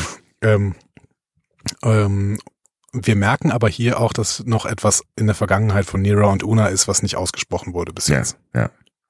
So. Ja, klar. Ich meine, das, das deutet sich ja schon die ganze Zeit an, dass da irgendein Konflikt zwischen denen nicht geklärt ist. Ja. So, jetzt haben wir noch mal kurz drei Charakterzeugen für die Verteidigung. Ähm, das sind jetzt äh, Laan, Spock und Menga und mhm. die reden in den höchsten Tönen von Una. Ähm, da sind so ein paar Nebentöne dabei, die erwähnenswert sind, aber ansonsten sind das halt einfach nochmal Lobpreisungen für Una, die einfach jetzt da kommen mussten. So. Aber warum, ähm, warum, warum werden die eingesetzt an der Stelle? Weil äh, auch das ist ja, das ist ja irgendwie narrativ, so was wir eigentlich nicht brauchen, oder? Ja, ich glaube, es ging darum, deutlich zu machen, dass Una äh, inspirierend ist für äh, Menschen in der Sternenflotte. Und das mhm. ist nicht das Narrativ, sondern das ist dann, ähm, es gehört, glaube ich, später zu diesem Asylantrag dazu. Mhm. So. Okay, ja. Also zumindest habe ich das hab ich so verstanden. Ja, stimmt, da ist was ähm, dran, ja. Ähm, Nebengeräusche hier in diesen ähm, Verhören. Laan macht nochmal deutlich, dass sie mit Khan verwandt ist. Mhm, stimmt, ja. Ähm, das wird ja auch nochmal ein größeres Thema. In dieser Folge noch ein kleines, aber später nochmal ein größeres, hoffentlich. Mhm. Ähm, Spock erinnert sich an sein erstes Treffen mit Una und erzählt damit von den Ereignissen der Shorttracks-Folge Q&A. Mhm. Ist, das ist schön, weil in ein paar Tagen die Shorttracks zu Paramount Plus kommen. Ach, wirklich? Ach, cool. Das ist angekündigt worden. Die mhm. kommen im Juli auf Paramount Plus, ne? Also könnt ihr euch dann alle angucken. Ähm, und Spock sagt dann ja auch, ja, Una versteckt schon was, ne? Ihr Fable für Gilbert und Sullivan Musicals. Vielleicht schon ein versteckter Hinweis auf die Musical-Folge? Ja, wer weiß. Und ähm, Banger, also das Gilbert und Sullivan Musicals war ja in der Short Tracks Folge Q&A. Ne? Da singen ja. sie ja kurz ja, ja. in diesem, als im Aufzug stecken bleiben quasi. Mhm. Ähm, Banger lobt Unas Diskretion und Empathie und bemerkt, dass sie Angelegenheiten mit großer Sorgfalt behandelt. Auch hier ähm, ist so ein bisschen eine Anspielung auf äh, darauf, dass Una ja die erste war, die mitbekommen hat, dass Banger seine Tochter in Ja. diesem Transporter am Leben hielt. Ne? Ja. In Ghost of Illyria auch. Ja. Spock sagt noch einen wichtigen Punkt. Er hält es für unlogisch, dass Starfleet Una rausschmeißt, weil Starfleet sich damit selber bestrafen würde.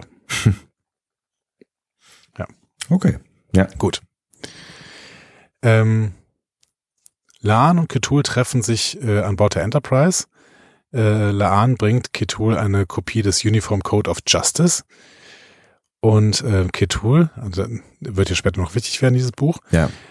Ketul fragt nach Laans Untersuchung darüber, wie die Anklage von äh, Unas wahrem Erbe erfahren hat. Und Laan sagt, tja, also ähm, ich befürchte, vielleicht war ich das selbst. Mhm. Denn sie war ziemlich sauer, als sie das erfahren hat und hat dann per, äh, persönliches Logbuch aufgenommen. Ja. Ähm, und ähm, dieses, dieses Saure kam daher, dass sie halt mit ihrer eigenen genetischen Herkunft nicht zufrieden ist Mhm. und Angst hat, dass das eventuell auch irgendwann ein Problem werden würde. Ja. Erstmal sagt Ketul dazu Laan, so, diese Angst vor deiner eigenen genetischen Herkunft ist nicht deine eigene, das ist von anderen eingepflanzt worden. Mhm. Du kannst nichts dafür. So. Ist erstmal eine wichtige, wichtige Botschaft. Ja, ne? total. Aber klar auch, klar auch, dass Ketul das sagt, weil Illyrianerin. Ne? Ja. Dann sagt sie aber noch was Spannendes, weil wir ja immer vom Post-Privacy Star Trek geredet haben. Sie sagt, ein persönliches Logbuch würde nur über eine Schiffsladung Admiräle und mit sechs Monaten Zeit gesichtet werden können. Ja, damit ist halt äh, Laan aus der Nummer raus. So, ne? Also, Ja, aber, es, aber das wird doch immer krasser, oder? Datenschutzrevolution in der Star Trek-Welt. das stimmt allerdings. Persönliches Logbuch nur über eine Schiffsladung Admiräle. Hallo? Ja, also davon weiß man im 24. Jahrhundert ja offensichtlich wirklich gar nichts mehr. Nein, definitiv nicht. So. Ähm, Ketul vermutet, dass es jemand war, der vom Aufdecken der Wahrheit profitieren würde. Mhm. Und Laan steht da und weiß, also das Gespräch mit Ketu- Ketul ist so anstrengend, dass sie äh, sich fühlt, als wäre sie gerade vom Shuttle angeflogen worden. Ja, offensichtlich. Dabei haben sie sich gerade mal 40 Sekunden unterhalten irgendwie. Ja, aber ja, sehr große Präsenz, diese Ketul. Ja. Sowohl die Rolle als auch die Schauspielerin. Ja. Ähm, so, wir sind wieder im Gerichtssaal und Ketul macht jetzt einen überraschenden Move. Sie äh, ruft Una ins Gericht, Mhm. äh, in den Zeugenstand. Und ja, interviewt sie jetzt. Ja. Una gibt erstmal an, dass sie 25 Jahre in der Sternenflotte gedient hat. Schreiben wir uns auf, ungefähr also seit 2235. Mhm. Ähm, Ketul konfrontiert Una jetzt mit ihrer illyrianischen genetisch modifizierten Herkunft. Una gibt an, ja, ich war mir dessen bewusst, bin aber trotzdem beigetreten, weil Mhm. das Motto Ad astra per aspera zu den Sternen durch das Elend hat mich inspiriert. Weil für mich hat das eine Doppelbedeutung. Mhm. Erstens, man muss Entbehrungen erleben, um zu den Sternen zu kommen.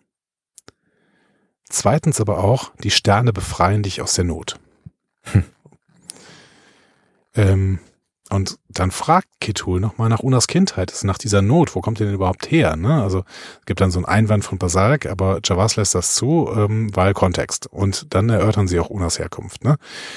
Una stammt aus einer illyrianischen Kolonie im Volterra-Nebel, Mhm. der unter der Bedingung in die Föderation aufgenommen worden, genetische Modifikationen einzustellen. Ja. Una erklärt dann, ja, einige haben darauf aufgehört, aber andere, wie ihre Familie, haben ihre Traditionen fortgesetzt und das heimlich gemacht. Mhm.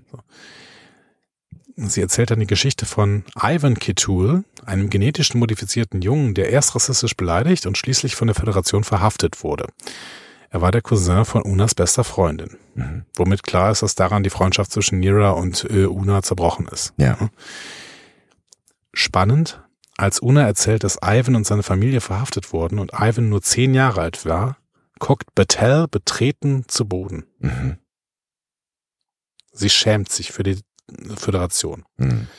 Ich wiederhole, Battelle ist nicht die Bösewichtin Ja. dieser Geschichte. Ja. Definitiv nicht. Ja.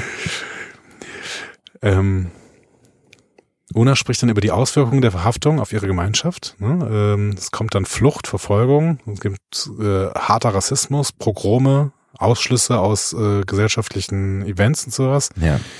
Ähm, das führt dann dahin, dass Una in der Schule einen Jungen verteidigt, der rassistisch beleidigt wird und sich dabei ein Bein bricht. Mhm. Die nachfolgende Szene hatten wir am Anfang gesehen. Ja. So, auf jeden Fall wird das irgendwann so schlimm, dass die Regierung entscheidet, die Gemeinschaft in Illyrianer und Nicht-Illyrianer ähm, zu trennen. Richtig gute Idee. Und Unas, Fam Unas Familie ging zu den Nicht-Illyrianerinnen Mhm. und hat alle Freunde dagelassen. Subtext ist auch Ketul und ihre Familie. Ja. So. Ja, in der Hoffnung auf ein besseres Leben halt, ne? Also das ist ja so ein, so Ja. ein, so ein äh, geflüchteten Narrativ hier, ne? Richtig, genau. Totales geflüchtetes Narrativ ähm, ähm, mit ja mit Selbstverleugnung dabei, Mhm. weil ohne geht's nicht. Ja. ja. Ketul fragt dann Una, wer ihre illyrianische Herkunft an die Sternenflotte verraten hat. Und Una gibt zu, ja, das war ich selbst. Ich war es leid, eine Lüge zu leben. Mhm. Und ähm, trotz allem habe ich mich entschieden, der Sternflotte beizutreten, weil ich an sie glaube. Mhm. Ad astra per spera. Super schöne Story Ja, und doch nur ein tolles Narrativ. Das bringt gar nichts. das bringt gar nichts, ne? So. Aber ähm, genau, trotzdem sehr, also für uns halt äh, erzählt, ne? Aber ähm, Mhm. schön, dass die sie für uns erzählt haben am Ende.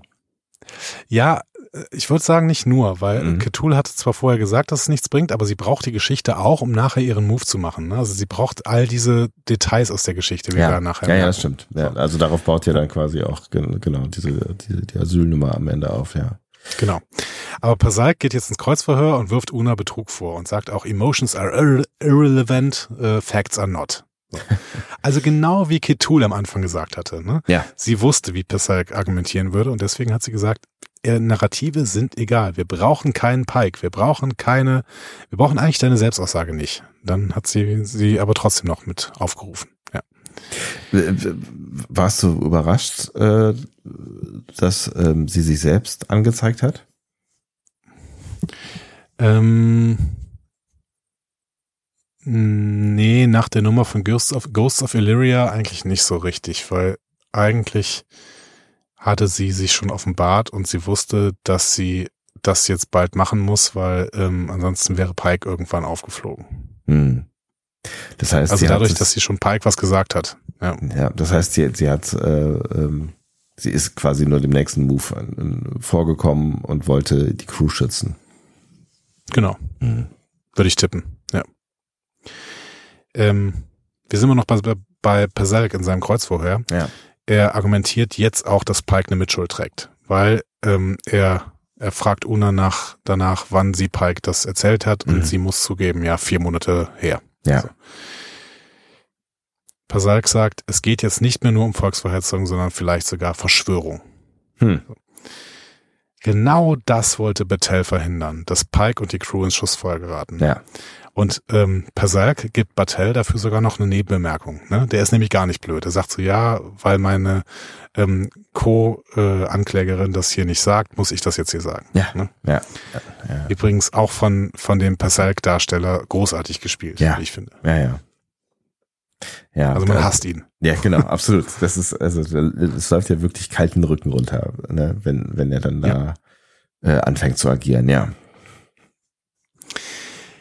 Und dann sehen wir die Schlussplädoyers. Mhm. Pasalk macht im Schlussplädoyer nochmal deutlich, es geht hier nicht um Emotionen, es geht um Fakten und das Gesetz. Ona hat es gebrochen und deswegen muss sie für schuldig erklärt werden. Mhm. Zumal sie ausgelöst hat, dass Pike auch noch vors Kriegsgericht muss. Also Pasalk sagt, sie ist sogar toxisch für die ganze Sternflotte. Mhm. Und hier sage ich, weil Ketul das kontern musste, brauchte sie die äh, Charakterzeugen. Die drei. Ja. Mhm. Stimmt, hast du recht. Ja. Ketul, Ketul setzt im Schlussplädoyer einen ganz anderen Fokus. Sie beruft sich auf den Sternenflottencode 8514, Mhm. der Asyl für verfolgte Personen aufgrund ihrer Biologie gewährt. Und sie lässt das auch noch Betel vorlesen. Das ist auch noch ein spannender Move. Ja. Ja. Und Betel liest, unter außergewöhnlichen extremen Umständen, wenn die folgenden Bedingungen erfüllt sind. Erstens, jede Person, die vor Verfolgung flieht, das ist begeben, gegeben bei Una. Ja. Aus Angst um ihr Leben aufgrund politischer oder religiöser Überzeugungen, kulturellen Engagements oder biologischen Wahrheiten, ist auch gegeben bei Mhm. UNA. Und Wenn sie sich den Behörden offenbaren und einen Antrag stellen, kann ihnen Asyl gewährt werden. Sternflotten-Captains müssen bei der Asylgewährung Ermessensspielraum walten lassen. Der Status wird von einem Sternflottentribunal oder einer benannten Behörde bestätigt. also, Ketul argumentiert, dass Una Asyl in der Sternflotte suchte und dieses durch Offenlegung ihrer Herkunft gegenüber Pike erhielt. Mhm. So. Und dabei lobt sie in einem Nebensatz noch Robert, Robert April und gibt ihm Props dafür, dass er als guter Starfleet Officer natürlich die oberste Direktive brechen musste, um Menschen zu retten. Finde ich auch schön. Ja. Ähm, sie plädiert jetzt dafür, dass das Tribunal Unas Antrag auf Asyl bestätigt, das Asyl, das Pike ihr schon gewährt hat. Wir haben also, wie Ketul klar gemacht hat, Gesetz gegen Gesetz. Ja. Fakten gegen Fakten. Es geht nicht um Emotionen. Und diese Patt-Situation gibt dem Gericht, Gericht dann die Möglichkeit, nach Idealen zu handeln. Mhm. So wie Robert April das gemacht hat. Perfekt. Genau so konnte man das Ding gewinnen und nicht anders. Mhm. Finde ich großartig erzählt und Ja. großartig durchgeführt. Ja, ein, ein wahnsinnig geschickter Move, den ich tatsächlich auch nicht habe äh, äh, kommen sehen und eigentlich noch ein, noch ein, noch ein viel besserer äh, Move als dann halt äh, ne, wie, weiß ich nicht, Measure of a Man dann halt am Ende äh, eben nur auf, das nur, aber eben dann auf die Emotionen zielt, so, ne? Also ich fand's auch genial Ja. gelöst, so, ja, als äh, Ja, genau. Ähm, wobei bei Measure of a Man musste man ja auch auf die Emotionen zielen, weil ähm, da ja in Frage stand, ob es überhaupt, überhaupt Emotionen geben kann. genau, ja, ja, das hatte, das hat natürlich noch eine tiefere Bedeutung, klar, ja. Genau. So, wir gehen an die Urteilsverkündung. Das Gericht gewährt Unas Antrag auf Asyl und spricht sie von den Anklagepunkten frei. Ähm, aber man muss sagen, es ist nur ein halbes Happy End, denn das rassistische Gesetz bleibt Ja, bis ins 24. Jahrhundert. Ne? Also ähm, die Sternflotte wird Schlupflöcher finden, die wird Mhm. vielleicht Güterabwägungen treffen. Dr. Bashir äh, darf auf Deep Space Nine bleiben. Sein Vater muss allerdings in den Knast Ja, äh, oder was auch immer. Auf jeden Fall muss er Strafe, bekommt er eine Strafe. Ja. Ähm, also halbes Happy End. Una darf bleiben, aber das rassistische Gesetz bleibt. Und ich meine, es ist ja auch krass, ne, dass, dass, äh, dass das noch so lange funktioniert, weil nach diesem Präzedenzfall, ne, also jetzt hat dieses Gericht ja quasi Asyl gewährt einer politisch Verfolgten, aber einer politisch Verfolgten von dem gleichen System, das das Asyl be, be, be, be, äh, mir fehlt das Verb, danke, willigt. Mhm. Das finde Ja? ich, das, das, das, das finde ich schon krass. So. Und dann bleibt das trotzdem, also dann hätte ja schon irgendwie, also dass das nicht irgendwie dann politisch auf die Füße gefallen ist, sondern so lange dann noch intakt bleibt, finde ich schon, finde ich schon bemerkenswert. Tja, ich bin mal gespannt. Ähm, also eigentlich möchte ich Ketul ja gerne nochmal wiedersehen. Ja. Ähm, aber das würde dann doch große Kanonprobleme verursachen, wenn die vielleicht weiter gegen dieses rassistische Gesetz kämpft. So. Ja, ich meine, sie kann weiter kämpfen, aber äh, offensichtlich darf es halt äh, nicht fallen. Ne? Das ist schade. Ja. Ähm, vielleicht fällt's ja noch bei Discovery. Stimmt. Wer weiß. Ähm, so, letzte Szene noch. Una beamt an Bord der Enterprise, wo die Crew sie erwartet. Ähm, Una und Ketul tauschen ein paar Dankbarkeiten. Ähm, Ketul sagt, es ist ein Start und äh, beamt sich dann weg. Und ähm, Una schickt dann relativ schnell wieder alle an ihre Station. So, ne? Wer fliegt denn eigentlich dieses Schiff hier? So. ja. Ähm, Pike umarmt sie und begrüßt sie zurück an Bord. Das ist ganz Danke, süß irgendwie. Ende. So, so ein bisschen unbeholfen, äh, wie er sie dann so über äh, umarmt und Una ist auch kurz überfordert, aber ich habe auch an dem Ja. Moment gedacht, wenn die jetzt irgendwie aneinander vorbeigehen und sich nur nett zunicken, das geht in dem Fall nicht. Es geht nicht. Also diese Umarmung muss halt auch irgendwie sein. Ja, musste, genau. So, damit sind wir am Ende. Verrückt. Ähm, wer äh, fängt an, diese Bewertung für diese Folge auszusprechen? Ich weiß es ehrlich gesagt nicht, wer, es, wer, wer, wer als letztes am Start war. Ich hab's, ich hab's Dann verdrängt. fang du mal an. Ich glaube, wir sind uns auch nicht so, äh, ich glaube, wir werden uns da nicht so krass, groß unterscheiden.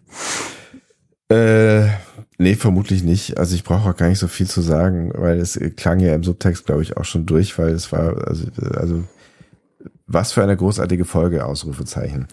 Ähm, ich habe, äh, obwohl es ja am Ende dann äh, nur um Gesetze geht, äh, hat sie mich emotional hoch mitgenommen. Ich habe Rotz und Wasser geheult an verschiedensten Stellen.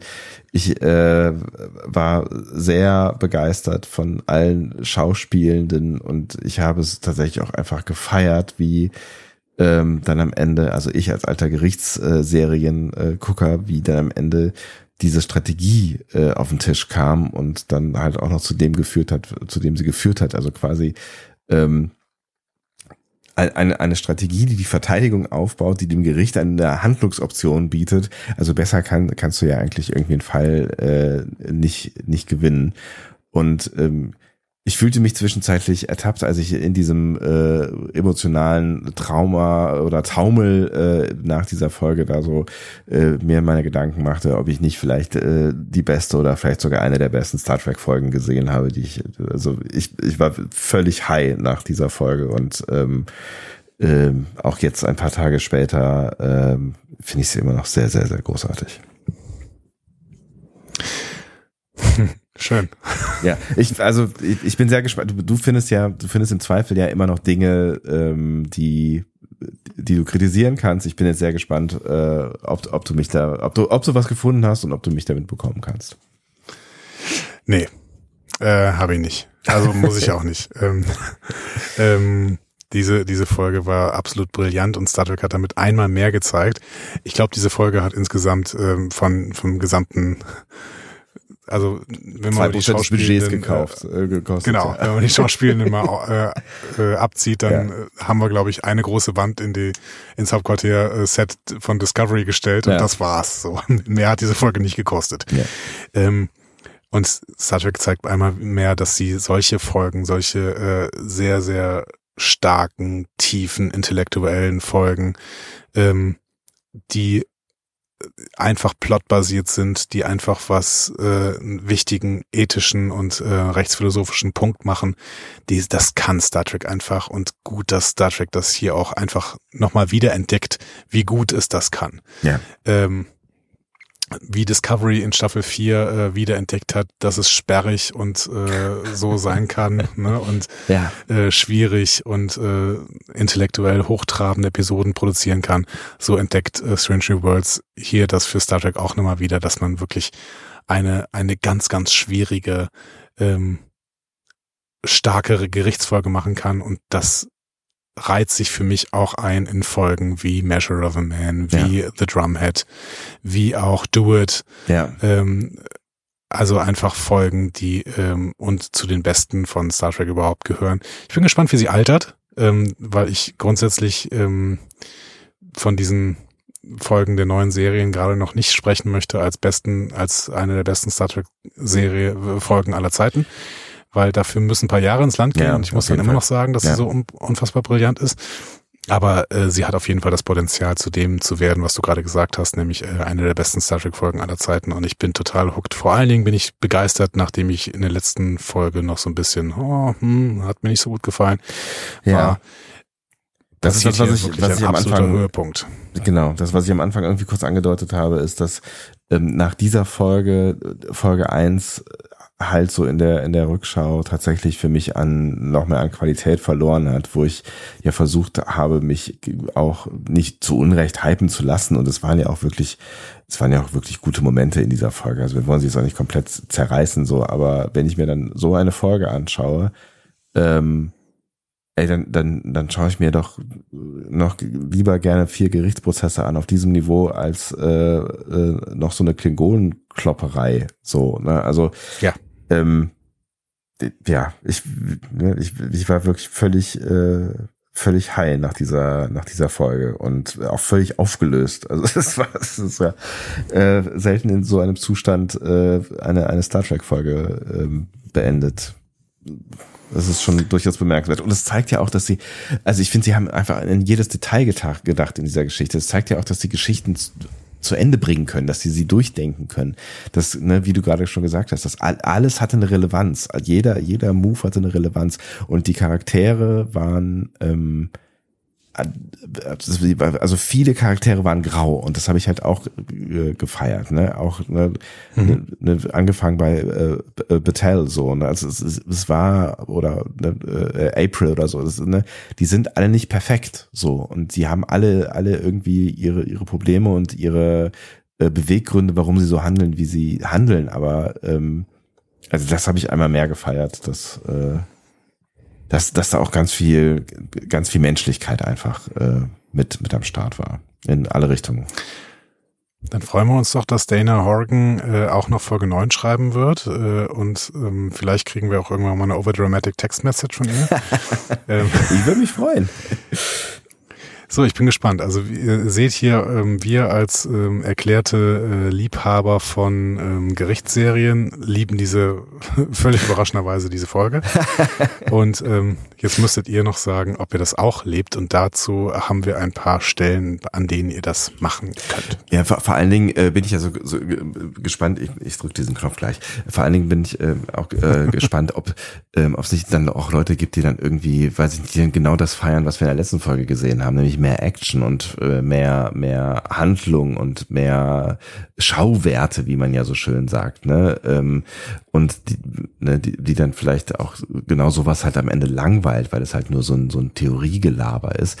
Und das finde ich auch fair enough so, ne? Ähm, also mich würde auch interessieren, wenn euch diese Folge so gar nicht gefallen hat, ähm, was euch dann am Ende daran nicht gefallen hat und wir ertragen jede, jede andere Meinung. Diskussionen zu folgen findet ihr auf discoverypanel.de oder sprecht eine Nachricht auf den Discovery Panel Anrufbeantworter unter 02291 ukta uk 2 Unter der 02291 ukta uk 2 erreicht ihr uns auch per WhatsApp. Außerdem gibt es uns auch bei Instagram unter Discovery Panel, bei Twitter unter Panel Discovery und bei Facebook unter Discovery Podcast. Wir freuen uns über eure Nachrichten und über eure Kommentare.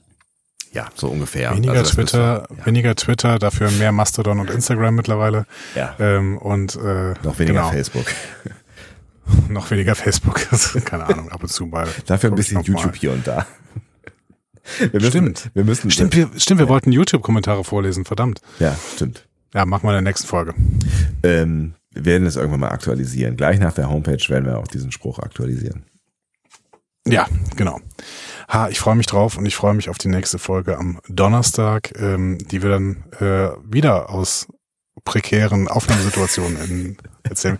Ich bin ein bisschen es leiser ist, mittlerweile geworden, weil ich so ein bisschen, ich habe ein bisschen Angst, dass meine Leute, die hier auf den anderen Plätzen auf diesem Campingplatz sind, ja. irgendwann mal an meinen Bus klopfen und sagen, ey, ja, hör mal auf zu labern. Ja, genau. Fress halten jetzt. Mann, hast mal auf die Uhr geguckt.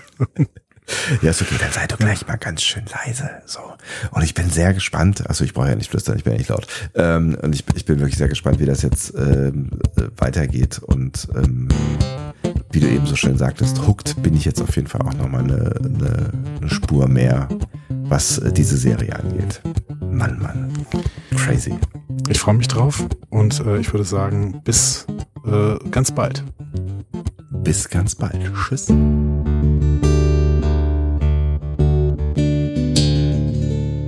Mehr Star Trek Podcasts findet ihr auf discoverypanel.de. Discovery Panel. Discover Star Trek.